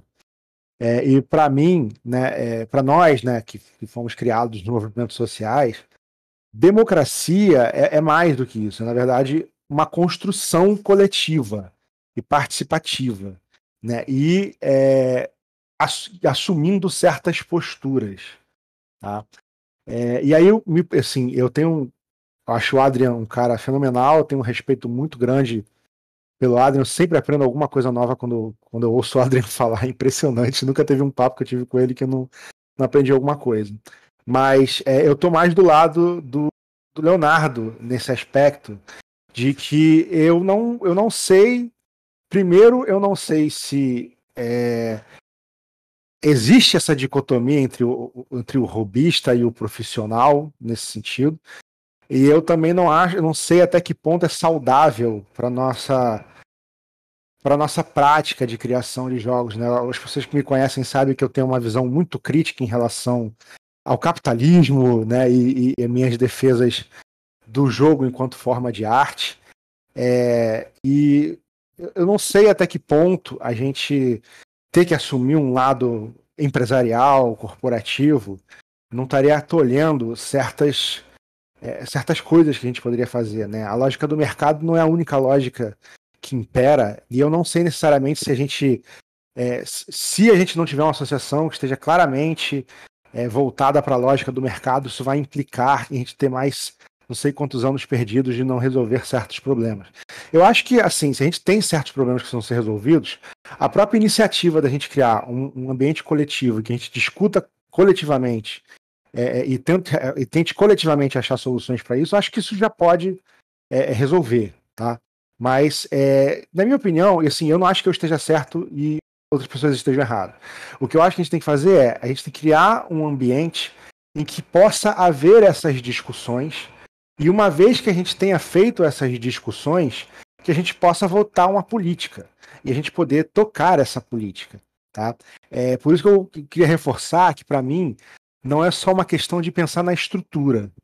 Tá? Ah, não, o ringue vai ter assim, vai ter uma diretoria, vai ter uma assembleia geral, e a gente vota na assembleia, e aí elege a diretoria. Não é nesse sentido, mas também no sentido da gente procurar uma mobilização das pessoas, né? É, e aí as pessoas sabem que eu sou um cara que eu tenho posições polêmicas com algumas coisas, né, para dizer o mínimo. Mas, por exemplo, é, eu acho muito preocupante que exista uma mobilização de certos setores bolsonaristas, né? É, tem o, sei lá, tem o 04 aí do Bolsonaro querendo fazer a casinha gamer é, aqui no Rio de Janeiro, investindo 3 milhões. Tem essa associação aí meio escusa que surgiu aí e tal, dessa essa Rio Gamer, é, que parece que também, pelo menos um dos caras lá que que coordena isso é também é ligado ao bolsonarismo, né? Eu acho isso muito perigoso é, e eu acho que a gente precisa se, se colocar enquanto coletivo, tá? A nossa diferença enquanto coletivo ser o fato de que nós somos construídos de forma coletiva. Desculpa estar repetindo a palavra coletiva, eu sei como escritor é uma merda, você tem sempre que tentar achar sinônimos e tal, mas só para reforçar o, né? Então eu queria só, é, para resumir a minha fala, é o seguinte: eu acho que a solução para isso tudo é a gente pensar no, na, na, na, democratização do ringue não só como eu vou criar uma estrutura que permita a democratização, mas no sentido de que nós vamos criar um ambiente em que os desenvolvedores de jogos, tanto os, tanto os empresários, quanto os desenvolvedores robistas, quanto os desenvolvedores artistas, ou os desenvolvedores pequenos, que, que, querem, que querem estar no mercado, mas também não são uma empresa grande, todos possam, de forma democrática, discutindo é, é, construir essa mobilização. O que, que é mobilização? Não é só ir lá e votar. É ir lá votar e tirar um plano de ação que as pessoas vão fazer. E a nossa preocupação não é só chamar as pessoas para reunião, mas é chamar as pessoas para reunião e, uma vez decidida essa política que a gente vai tomar, as pessoas executarem. Isso.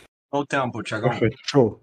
É isso. É, eu, eu, eu, Thiago, eu vou, vou, vou responder a sua, a sua fala virando e falando que a nossa premissa quando a gente montou a apresentação foi vamos tirar qualquer termo que seja tipo estatuto, assembleia, que seja coisas que possam falar sobre estrutura e vamos falar sobre o que é importante, sobre vamos conversar. Eu acho que a, gente está sempre 100% alinhado com a ideia de que é, a, a, estrutura em si ela, ela vai fazer a coisa girar, mas a premissa é que essa coisa que vai girar e essa estrutura ela precisa ser comunicada e debatida coletivamente falando. E eu queria fazer um adendo só, eh, porque ele falou da minha fala. É, eu não estava realmente falando de uma dicotomia entre o modo de fazer jogo empresariado e o modo de fazer robista. Até porque eu tenho jogos de graça, eu tenho jogos pagos, assim, eu trabalho em todos esses âmbitos. Eu quis dizer mais é que há um espectro, uma multiplicidade de modos de, de, de, produzir jogo, tanto comercialmente quanto não, mas principalmente comercialmente, porque, então das contas, a gente quer depender disso, a gente quer ter um processo de atualização no nosso criativo, e aí a, talvez a estrutura não esteja dando conta de perceber todas essas abordagens distintas. Não, tô ligado, foi é o Adrien que citou hum. isso. O Adrien que falou isso. Beleza. Beleza. É, agora eu só. Eu só vendo. Não, só ia falar que agora eu só vendo. Fala aí. Cara, o que eu falei, na verdade, o que eu ia falar, a Carol falou boa parte. É, eu acho que o ring, ele é, cresceu muito, né? Desde que abriu, provavelmente quando abriu era deviam ser 50, 100 pessoas. E aqui no Discord eu fui olhado, provavelmente tem mais de mil pessoas aqui. Então, a gente tem um grupo de pessoas completamente diverso, pessoas que estão início de faculdade, pessoas que estão no meio da faculdade, pessoas que estão se formando, pessoas que estão se inserindo no mercado de trabalho, pessoas que já estão há 10 anos no mercado. Então, cara, tem pessoas que, com 10 anos de experiência e com nenhum ano de experiência. Então, como é que a gente vai criar uma estrutura onde a gente consiga satisfazer as necessidades das pessoas que estão ali, tá ligado? Eu acho que o maior problema do ringue atualmente é, é porque perdeu-se o foco é, por ter tão, uma diversidade tão grande. Então, quando o Léo falou ali, tipo, pô, vou ficar escutando um cara falar, tá ligado? Tipo, provavelmente vai acontecer direto isso se a gente tiver uma coisa tão plural assim e pegar uma pessoa para falar sobre alguma coisa que provavelmente só vai ser interessante a uma pequena porcentagem, tá ligado? Eu acho que o, maior desafio da galera do ringue e das pessoas que estão aqui é, é o pensar no propósito do ringue, porque eu não vejo propósito é, claro, tá ligado? Porque, tipo assim, como que eu vou dar conta de, tipo, aqui o Adrien é maluco, o Adrien já tá aí na, no mercado há anos, tá ligado? Eu, por mais que não, a minha empresa seja nova, eu, tra eu trabalho já com jogo como o Léo há muito tempo. E cada um tem um momento. Eu, tipo, tô no momento agora que provavelmente aqui no ringue poucas pessoas poderiam me ajudar e não tenho a quem recorrer. E provavelmente tem outras pessoas que estão no mesmo patamar que eu como a Double Dash, estão com outros problemas que provavelmente eu não conseguiria solucionar, até mesmo o Adri não conseguiria solucionar. Então, cara, tem tanta coisa acontecendo é, diferente aqui que eu acho difícil de se criar uma forma de comunicação clara, tá ligado? Porque é como a gente eu ouvi o discurso do do Léo, do Léo nem tanto, mas mais do Thiago, falando sobre essa questão de tipo é, de tirar um pouco do, do foco de empresa e tal, mas o meu pensamento é, tipo, primeira coisa que a gente está aqui é querendo trabalhar com o que gosta, tá ligado? Mas trabalhar não é só, tipo assim, se divertir. A gente sabe que, em primeiro lugar, a gente tem que ganhar dinheiro, senão a gente não, não sobrevive, né? Então, qual é qual seria o real propósito do ringue?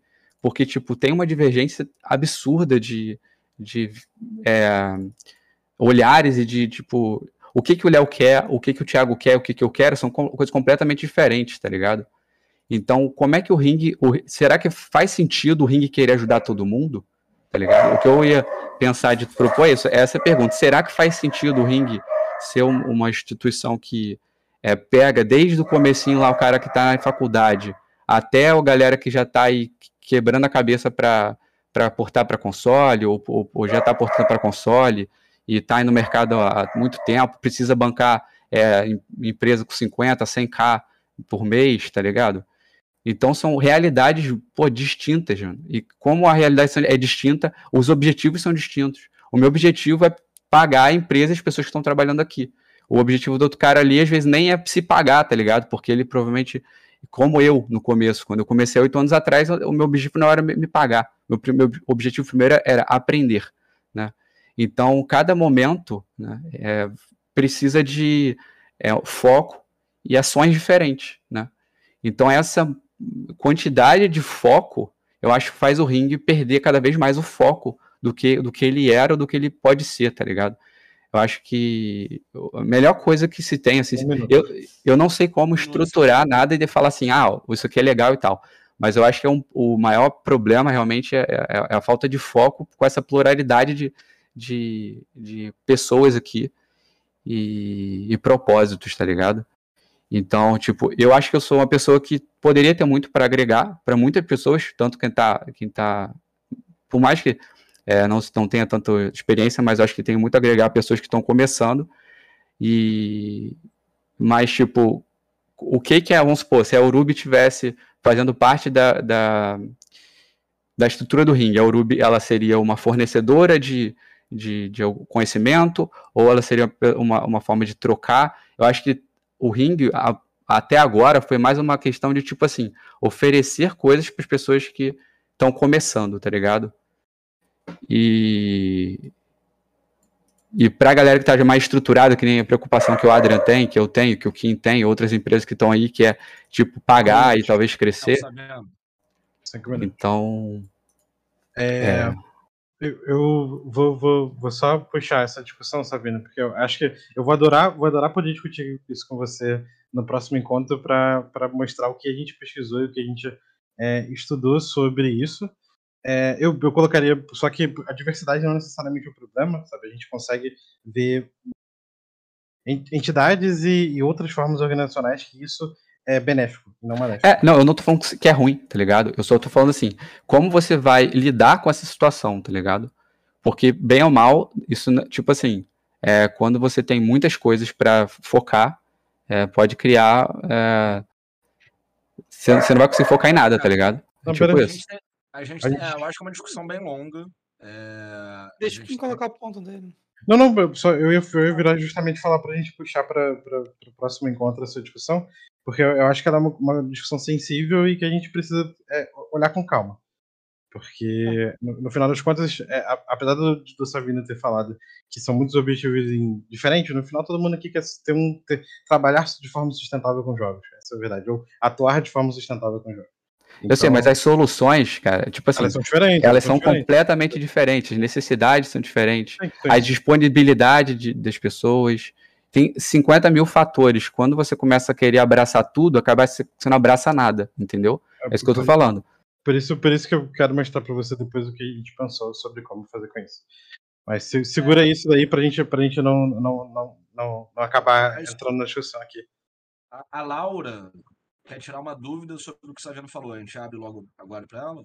Ah, eu, eu, se, você, se você quiser comentar aí, eu ia, eu ia virar e falar: bom, toma cuidado com o que você vai perguntar, porque a ideia é a gente levar essa discussão para depois, para a gente não trazer ela para agora. Mas eu acho interessante já botar a pergunta e qual coisa a gente fala que vai conversar na próxima. Fala, não, Fala aí. Olá, gente, boa noite.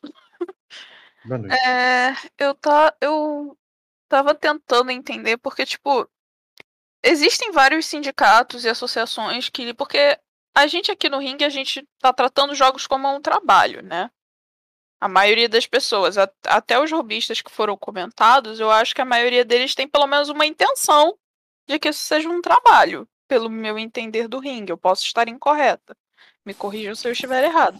Só uma, uma, uma coisa, Laura, rapidinho. Eu, hum, até porque tem a ver com a minha frase. É, para mim, hobby e trabalho são, na minha frase, são diametralmente opostos. As duas coisas não estão não estão juntas. Talvez aí te... a questão é o contexto, mas com você na real, porque eu acho é. que tipo, por exemplo, eu eu trabalho na parte de arte, né? Tem gente que faz arte por hobby, trabalha com qualquer outra coisa e a arte é hobby. Tem gente que faz jogo por hobby, trabalha com qualquer outra coisa e o jogo é o hobby. Entendeu? É por isso. Só que a galera aqui parece que esse foco ainda está em aberto. Então eu não vou comentar muito nessa parte, por isso que eu estava falando. Tipo, eu acho que a maioria das pessoas que estão no ringue tem interesse.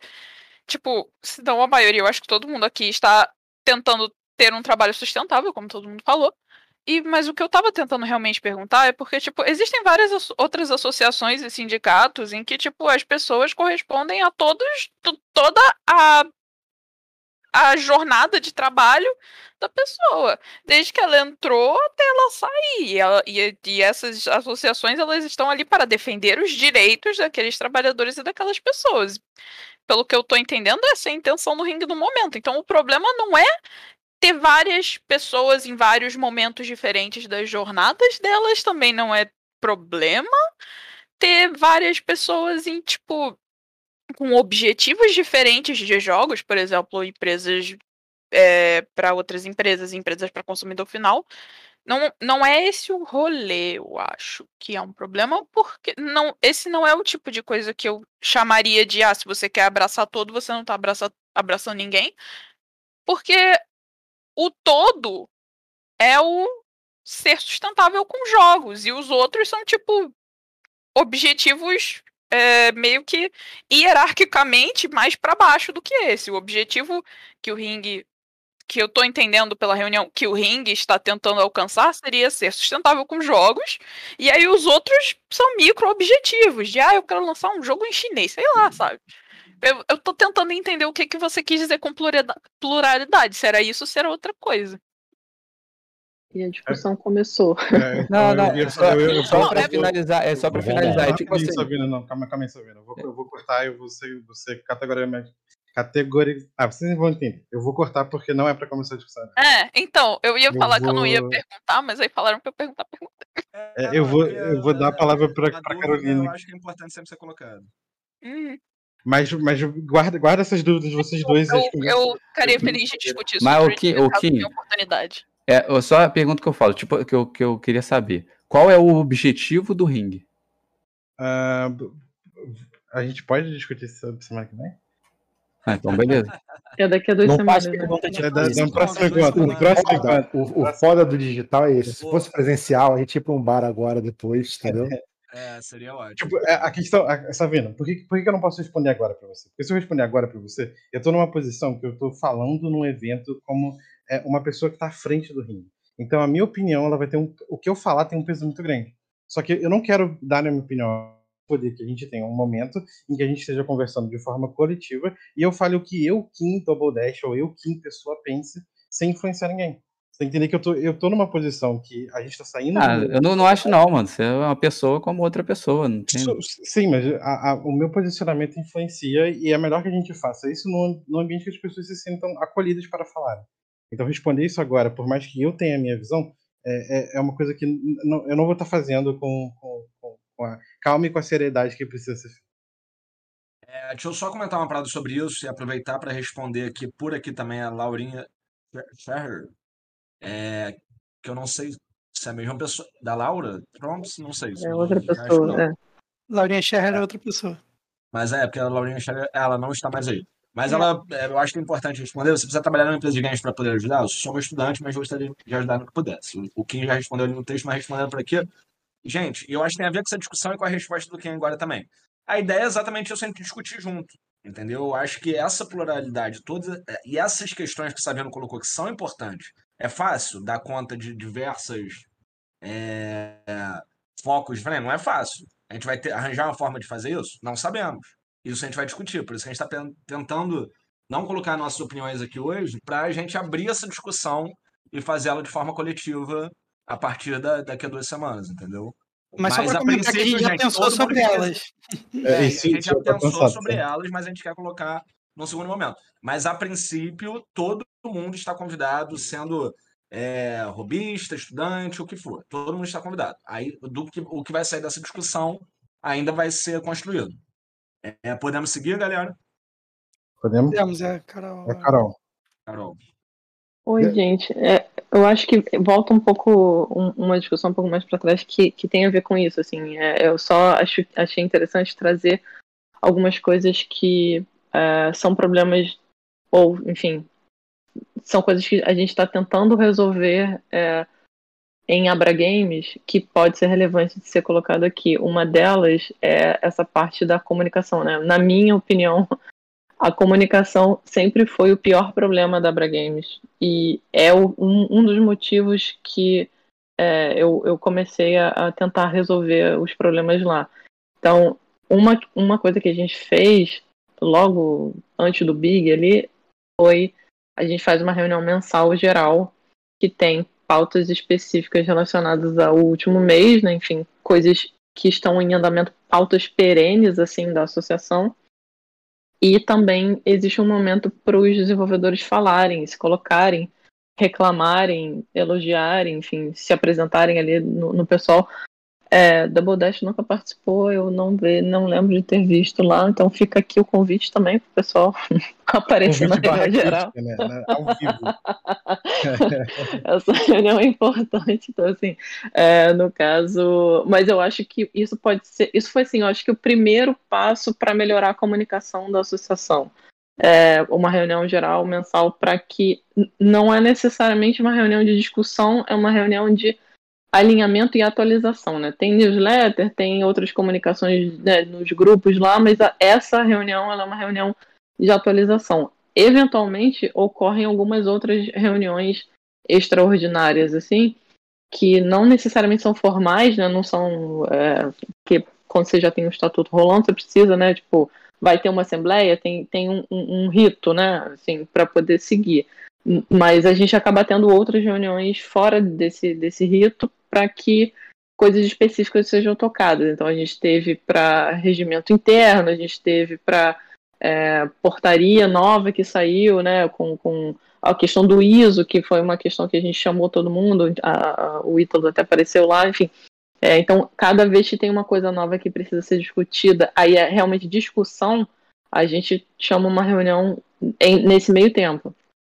Agora, internamente, a forma como a gente faz é as pessoas que estão na gestão se encontram semanalmente para conversar e resolver problemas e sugerir soluções e, e, e, GTs, né, que são os grupos de trabalho que são tocados em paralelo. É, enfim, tem, tem grupos de trabalho de várias verticais, as verticais que a gente acha importantes nessa gestão, que são, e aí acontecem os, os, as reuniões em paralelo. Então, a reunião mensal não é a reunião onde todo mundo conversa sobre todas as coisas ela é uma reunião de atualização. E aí as reuniões que acontecem é, nesse meio do caminho, elas acontecem por pelos motivos delas.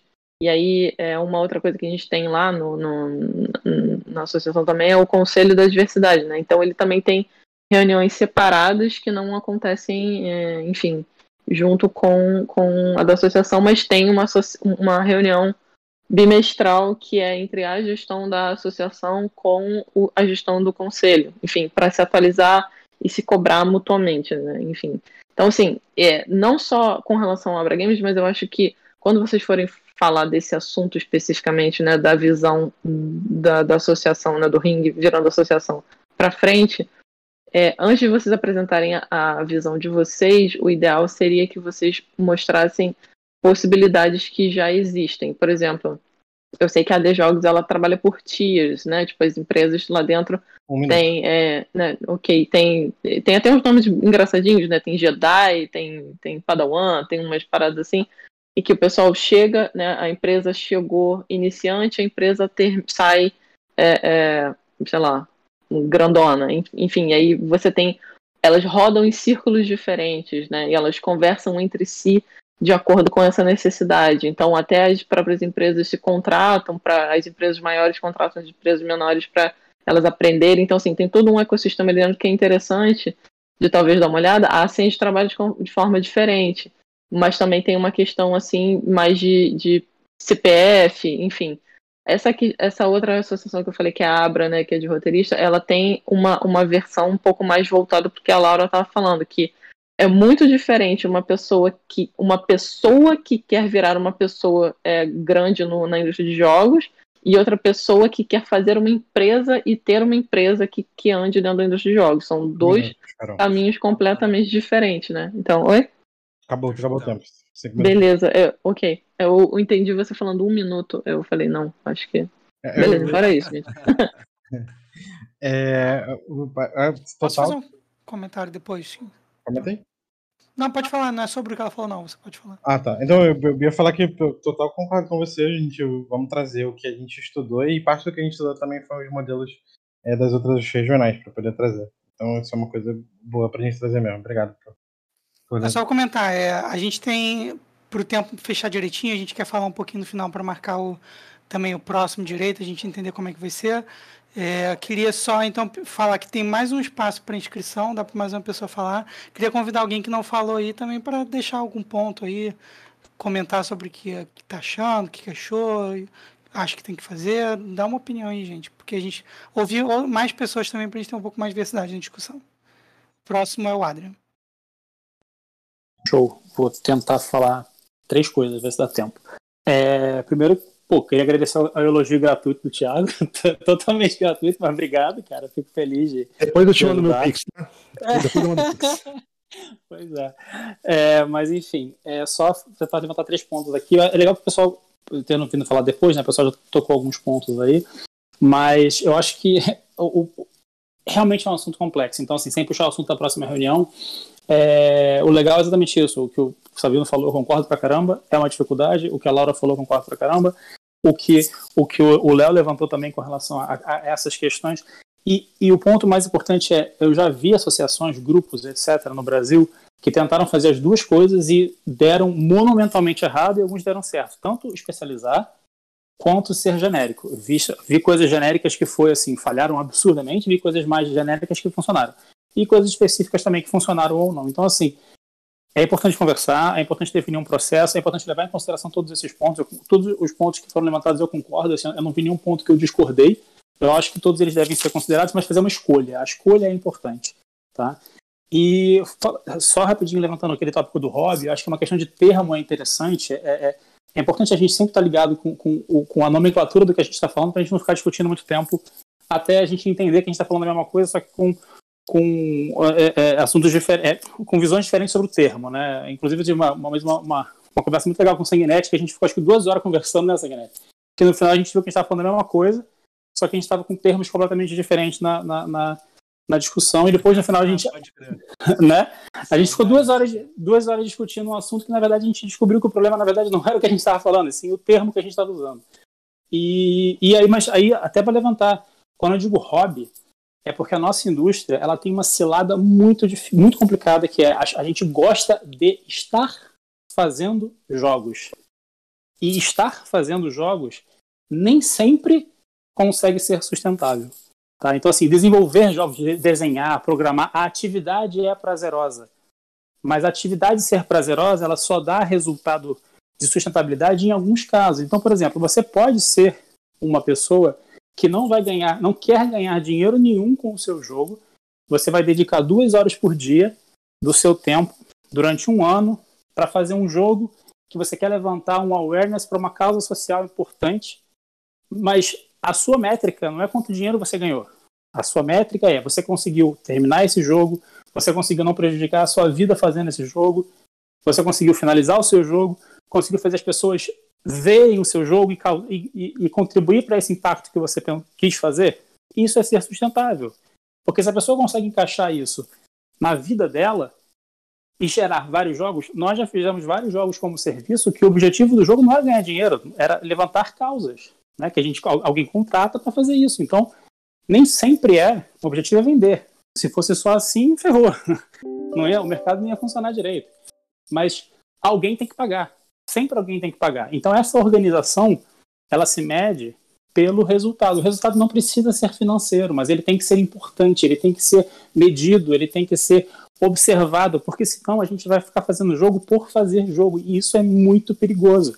É o que eu falo, ninguém acorda falando, nossa, meu sonho é fazer pneu, sabe? Ninguém fala isso, mas tem fábrica que faz pneu, óbvio, né?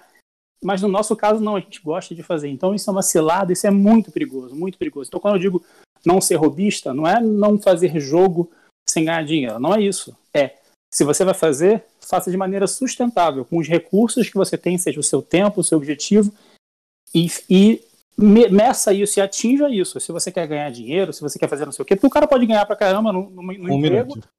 Beleza. E fazer o jogo dele para poder gerar o impacto. Então, mas o importante é fazer de maneira sustentável. Todo mundo. Aí vem a outra discussão que vai ser para a próxima reunião, de, é de como fazer essas coisas né, serem sustentáveis e se vai ficar todo mundo no mesmo lugar, na mesma associação, isso é outro papo. Mas é muito importante isso, gente, assim, de fazer uma coisa, cuidado para não ficar fazendo jogo. Acho que essa é a questão. Show. Eu só queria fazer um complemento para essa fala do Adrian sobre a coisa do fazer jogo por fazer jogo, e essa questão da sustentabilidade. Primeiro, reforçar, e pelo menos para mim, né, é uma coisa, a gente não tem um estatuto per se, mas eu acho que é uma coisa que todo mundo vai concordar, sobre sustentabilidade com ética, né, que é importante porque há modos de procurar sustentabilidade, né, e às vezes não passam necessariamente por coisas que a gente deseja ou coisas que são que contribuem para a comunidade como geral. E essa sustentabilidade, ela depende de diversas maneiras, assim. É, quando você dá para você fazer um jogo com 10 mil, 20 mil, eu já fiz jogo com menos do que isso. Começa até o final, né? E você pode considerar que é sustentável quando você faz um jogo de 5 mil, né? E retorna 20, né? Já tem, já tem uma melhoria tremenda. Só que quando você vai falar sustentabilidade, você tem que considerar é, todo um contexto do mercado. O que é, que é o mercado de jogos de 2021? Quais são os nichos do mercado de jogos de 2021? Como é que é o posicionamento é, é, é para você se posicionar no mercado, para você conseguir ganhar uma notoriedade, ganhar, cativar um público consumidor? É, e essas são coisas que não é só uma questão da escala e da expectativa em relação ao, ao teu projeto de jogo. Eu sei disso porque eu já fiz projetos em escalas distintas e que tiveram problemas por questões distintas. E essas normalmente passam muito por uma questão de. de... O Adrian falou uma questão de ah, você fazer um jogo porque você está com vontade, com seu esforço pessoal, com um investimento pessoal. Isso não é viável hoje em dia. Isso não é, é viável. Ô, Léo, é. eu vou, eu vou não é viável. porque você está não, sim, eu estou divertindo um pouco, mas. E o Adrian estava falando só sobre ser sustentável e os parâmetros de, da sustentabilidade ele é referente a quem está executando. Né? Então, é. Não, sim, sim, os parâmetros da sustentabilidade. Para mim, sustentabilidade é o projeto retornar o que você esperava ou projetava nele. Né? Sim, sim. E, sim. Só que existem fatores não ser além. Sim, exato, exato que estão além do controle de só você colocar isso. E é nisso que uma organização coletiva importa. Porque ela pode levantar, capacitar, mentorar e projetar, o que a pessoa sozinha não tem, não tem como conseguir. Beleza, vamos adiante, porque tá no tempo aí. Vamos, Thiago, e aí para fechar vai ser o Bruno Ferreira, beleza, gente? Vai lá, Thiago. Então, é, só para esclarecer algumas coisas, tá? É, eu concordo 100% com o Adrian, com essa questão do, da, da, da, sustentabilidade, né? De você fazer um negócio sustentável. O que eu quero, o que eu estava querendo reforçar, tá? É sobre essa dicotomia entre o profissional e o robista, que não é que eu defenda que tem um profissional e o robista. Pelo contrário, eu questiono a existência dessa dicotomia, tá? Porque a minha, a minha grande encrenca, a minha grande birra é o seguinte: se a gente for pensar, é, as últimas atividades que o, oficiais e públicas que o Ring teve nos últimos tempos eram todas todas atividades assim, vamos aprender a fazer pitch para a empresa, vamos apre aprender a abrir o CNPJ, vamos ver como é que faz para ganhar o edital XYZ, né? E a minha preocupação e a minha, e a minha é, eu estou batendo mais na tecla é de que também é perigoso a gente deixar o ringue acabar se tornando é uma coisa focada, isso que eu falo, por isso que eu falo CNPJ, focado na visão empresarial de que vamos abrir CNPJ para concorrer em edital e tal. Quando eu acho que o fazer jogo, né, e eu concordo com o Adrian que esse fazer jogo, independente de qualquer coisa, tem que ser sustentável, é, ele, ele, ele é, é, é preciso que haja a possibilidade que ele esteja acima dessa visão de mercado, entendeu? É, que ele não esteja necessariamente é, é submetido à lógica do capital, necessariamente falando. Tá? Não tenho nada contra quem. É, não tenho nada contra ganhar dinheiro, tá? Eu quero ganhar dinheiro também. Mas é nesse sentido, né? E aí, um exemplo concreto que eu penso, né, que talvez que era uma discussão, discussão que a gente fazia logo no começo do ringue também, era a questão entre, é, por exemplo, qual era a relação entre a IGDA Rio e o ringue. Né? A IGDA Rio hoje não existe mais, até onde eu sei, né? ela implodiu completamente, até porque era o Arthur que tocava. Mas, por exemplo, a IGDA, é, como um todo, ela é uma organização que o foco dela, por exemplo, não é necessariamente o, o empresarial. Então, por exemplo, no, no GDC, você tem trilhas de design, você tem trilhas de programação, você tem trilhas de é, é, jogos diversos e tal. É, o que eu imagino para o ringue, né, e assim, deixando claro, eu acho que com relação à diversidade, eu acho que a gente abraçar a diversidade é uma coisa que pode reforçar a gente, não o contrário. Né? Eu acho que o ringue ter uma forma de ser flexível ao ponto de conseguir dar resposta para a pessoa que está na faculdade de jogos agora e quer conhecer, quer aprender, quer, quer o seu estágio, né? quer fazer contato para conseguir entrar na indústria, como foi o meu caso em 2015 tanto essa pessoa quanto, né, como, como não sei quem falou, da pessoa que tá, é, já está é, é, portando o seu jogo para console e aí precisa de outros contatos e tem outras, tem outras, é, é, é, outras questões, né? Eu acho que abraçar essa diversidade, ela não é uma coisa que vai desfocar a gente, eu acho que é uma coisa que a gente vai necessariamente reforçar. Eu, é, só isso que eu queria levantar como, como questão quando eu questiono essa coisa de você de gente estar tá com foco na, na empresa, né? Foco no, na, lógica do mercado. Quando eu acho que. E assim, pode acontecer também uma coisa que o Adriano falou, da gente às vezes está falando a mesma coisa, só que por, ter uma confusão de termos, a gente achar que a gente está. É, é, na verdade, a gente não está concordando. Mas, por exemplo, é, é, eu não acho que seja o caso é, de ter diletantes, né? Que vocês estão chamando de robista, mas eu diria assim, um fazedor de jogos diletante. Tá? Um cara que, sei lá, gosta de jogo, aí faz jogo porque quer e tal, e aí distribuiu um outro jogo, e aí fez um sucessinho e tal, e as pessoas conhecem ele. Até porque eu acho que o diletante de, de jogos, ele não vai querer procurar uma associação como o Ring para participar, porque ele não tem essa, essa, essa demanda do coletivo, né? Ele vai um minuto, Oi? Um minuto. Tá. O diletante ele vai, é, é, ele não vai ter necessidade do ring todo, eh, quando, eu, quando, eu, quando eu falo da, das pessoas que vão participar do ringue, eu penso justamente nas pessoas que, estando inseridas na lógica do mercado ou não, vão querer é, ter, procurar essa coisa do desenvolvimento sustentável. Né? É só para a gente não ficar preso na lógica do mercado. Eu ia falar uma outra coisa muito importante, mas meu cérebro peidou, eu esqueci completamente o que eu ia falar. E aí, então, tipo, eu vou passar adiante porque eu esqueci o que eu ia falar. É quem tem TDAH sabe o inferno que é essa merda dessa doença. É o Bruno. Beleza, Bruno.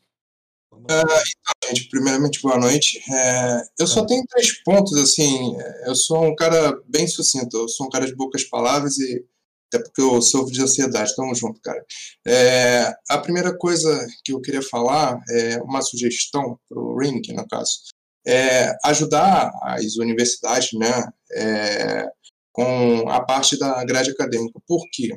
É, eu, assim, eu já estudo já desde 2011, né, game art, enfim, essas coisas. E, assim, é, eu vejo que, né, depois que você acaba, é, por exemplo, saindo de um curso técnico, alguma coisa do tipo, você simplesmente se depara, por exemplo, a, a maioria das pessoas, né, fazem porque querem é, é, ganhar dinheiro com isso. Ok, eu sei que tem gente que faz por hobby, mas é, não consegue entrar numa, numa vaga porque às vezes acaba pedindo trocentas conhecimentos que a universidade muitas vezes não passa e muitas vezes não dá uma, um, um caminho, um direcionamento para que você chegue naquele conhecimento. Né? Quem é programador sabe quando você bate cabeça às vezes para resolver uma parada que, sei lá, você fica meses né, é, até anos resolvendo uma parada que, sei lá, se você tivesse uma trilha, né, um roadmap, você resolveria em algumas horas, né.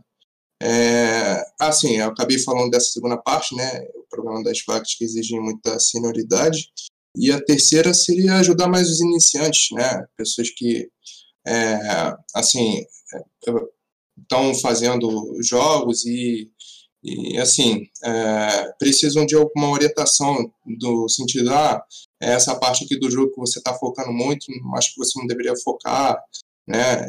Enfim, dar um direcionamento até para a pessoa finalizar o projeto, né? Como já foi falado anteriormente, tem muita gente que fica fazendo jogos, sei lá, mano. Eu, eu pelo menos conheço um amigo que já está há três anos é, com um jogo e o cara nunca lança isso. Então, fica aí meu, meu pedido e a minha sugestão também. Beleza, obrigadão, Bruno. O Léo, ele tá anotando todos os comentários e o feedback e ele tá postando lá no canal, então dá pra ver também o que o pessoal comentou e com certeza a sua, sua anotação vai estar lá também. Obrigado. É, Né? show. É, inclusive, Kim. né, pessoal, rapidinho sobre isso das anotações, é, queria que vocês dessem uma olhada lá e se alguma coisa passou, vocês responderem lá e comentarem também, porque pode ser que tenha deixado alguma coisa passar. Onde, Tá você onde? tá, onde tá isso? Tá na thread de, de, de anotações, feedbacks e anotações. Tá dentro Aonde? do, do Encontro Ring. Você consegue ali Tem nas thread no, no, no- no Discord agora? Tem há, há mais de um mês. Onde que eu acho essa Tá thread? desatualizado. Debaixo Você, do. você tem que entrar, quando você entra, ele aparece lá, Kim. Se você não entrar, não aparece lá, não. Tá, eu A vou- única coisa ruim do Slack era essa. Veio pro Discord agora também pra sacanear com a galera. Tô Sim, contigo, sim, tô contigo. Só sim. vou largar isso aqui. Eu- quando isso apareceu, eu imaginei o Adrian surtando já e deletando a conta dele do Discord.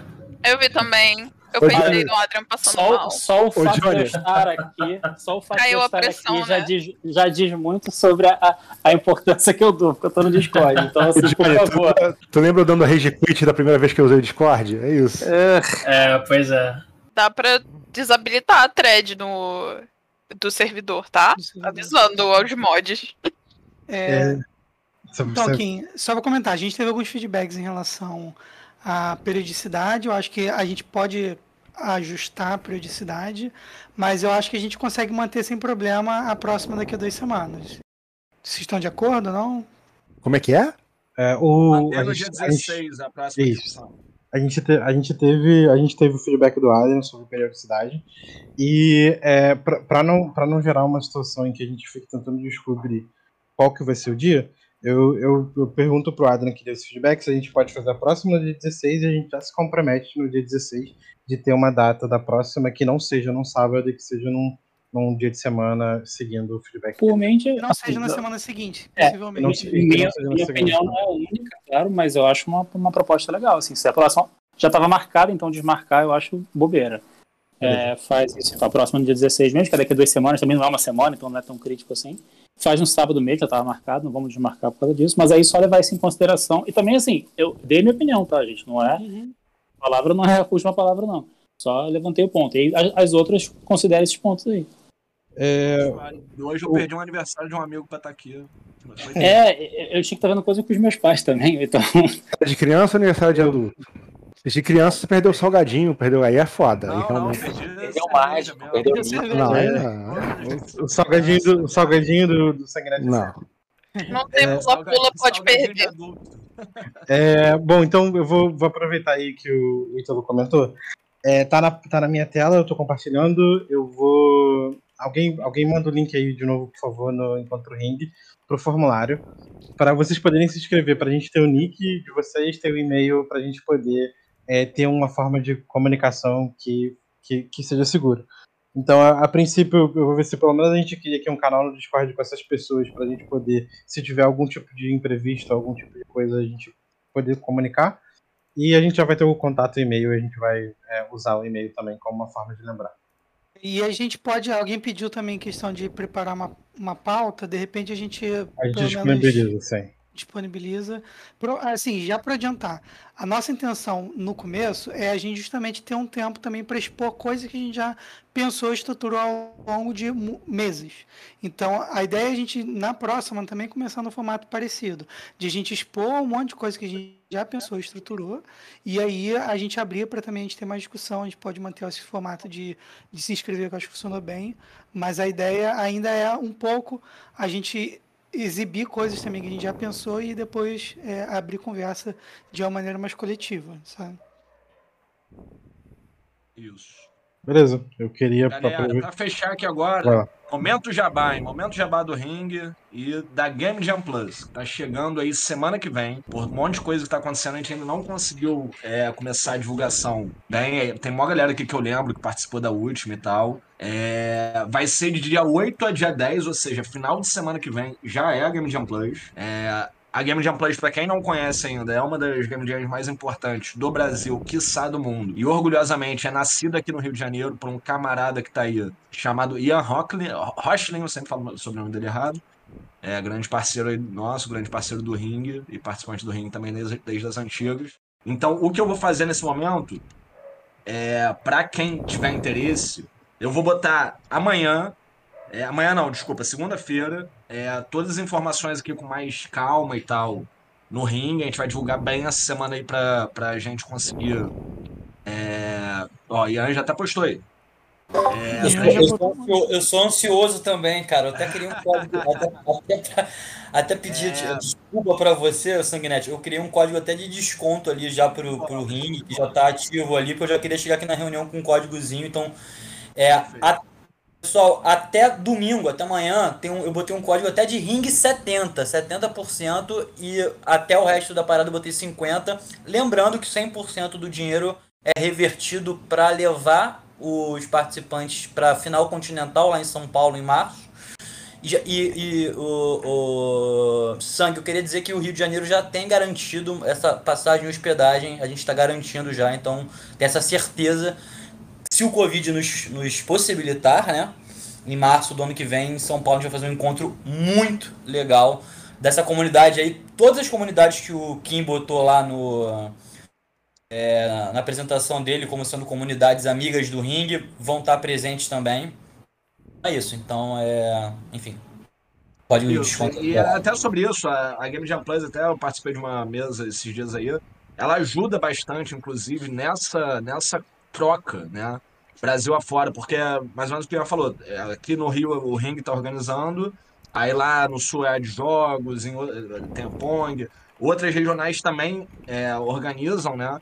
Então ela acaba sendo até um braço para a gente ter essa união entre as regionais e a Game Jam Plus acaba possibilitando nesse momento, né, para os times que passam para as próximas fases é, de encontro, que vocês também, enquanto participantes, às vezes enquanto iniciantes na indústria, tenham um networking não só a nível regional, como a nível nacional, que é bem interessante. Então, galera, assim, é, é uma das Game Jams que a gente organiza anualmente aqui, a gente realmente acha muito importante a participação de quem tiver na pilha, de quem quiser. A gente sempre traz bastante mentores aqui, vai ser pelo Discord do Ring online, obviamente, nesse momento. E é isso. O Ian botou aí os links, se inscrevam. Já é semana que vem. Então, essa semana a gente vai dar o gás absurdo nisso para mais uma vez fazer é, da Game Jam Plus aqui do Rio uma das melhores aí que vai ter no mundo. Então, participem e vem que vem. Beleza? Ian, mais um- alguma coisa? Feito, só agradecer o espaço aí, a moral que o Ring sempre deu pra gente. Lembrando que a Game Jam Plus nasceu num Ring Game, Ring Jam, né, em 2016.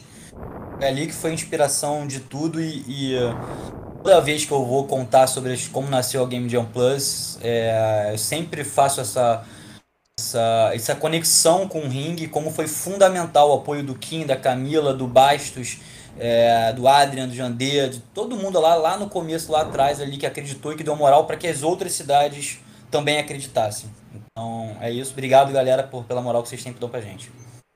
Show, Ian. É, bom, aproveitando é, para dar um aviso final, a gente, a, a gente sabe que nem todo mundo pode estar presente aqui. A gente está fazendo o, encontro digital e, apesar dos pesares, a gente tem algumas vantagens. E aí a gente gravou a parte que pelo menos a gente apresenta, então se vocês souberem, a gente vai disponibilizar isso para a galera. Então, se vocês souberem de alguém que seria interessante poder assistir o, ou pelo menos a parte da nossa apresentação, é, a gente vai disponibilizar o, o link.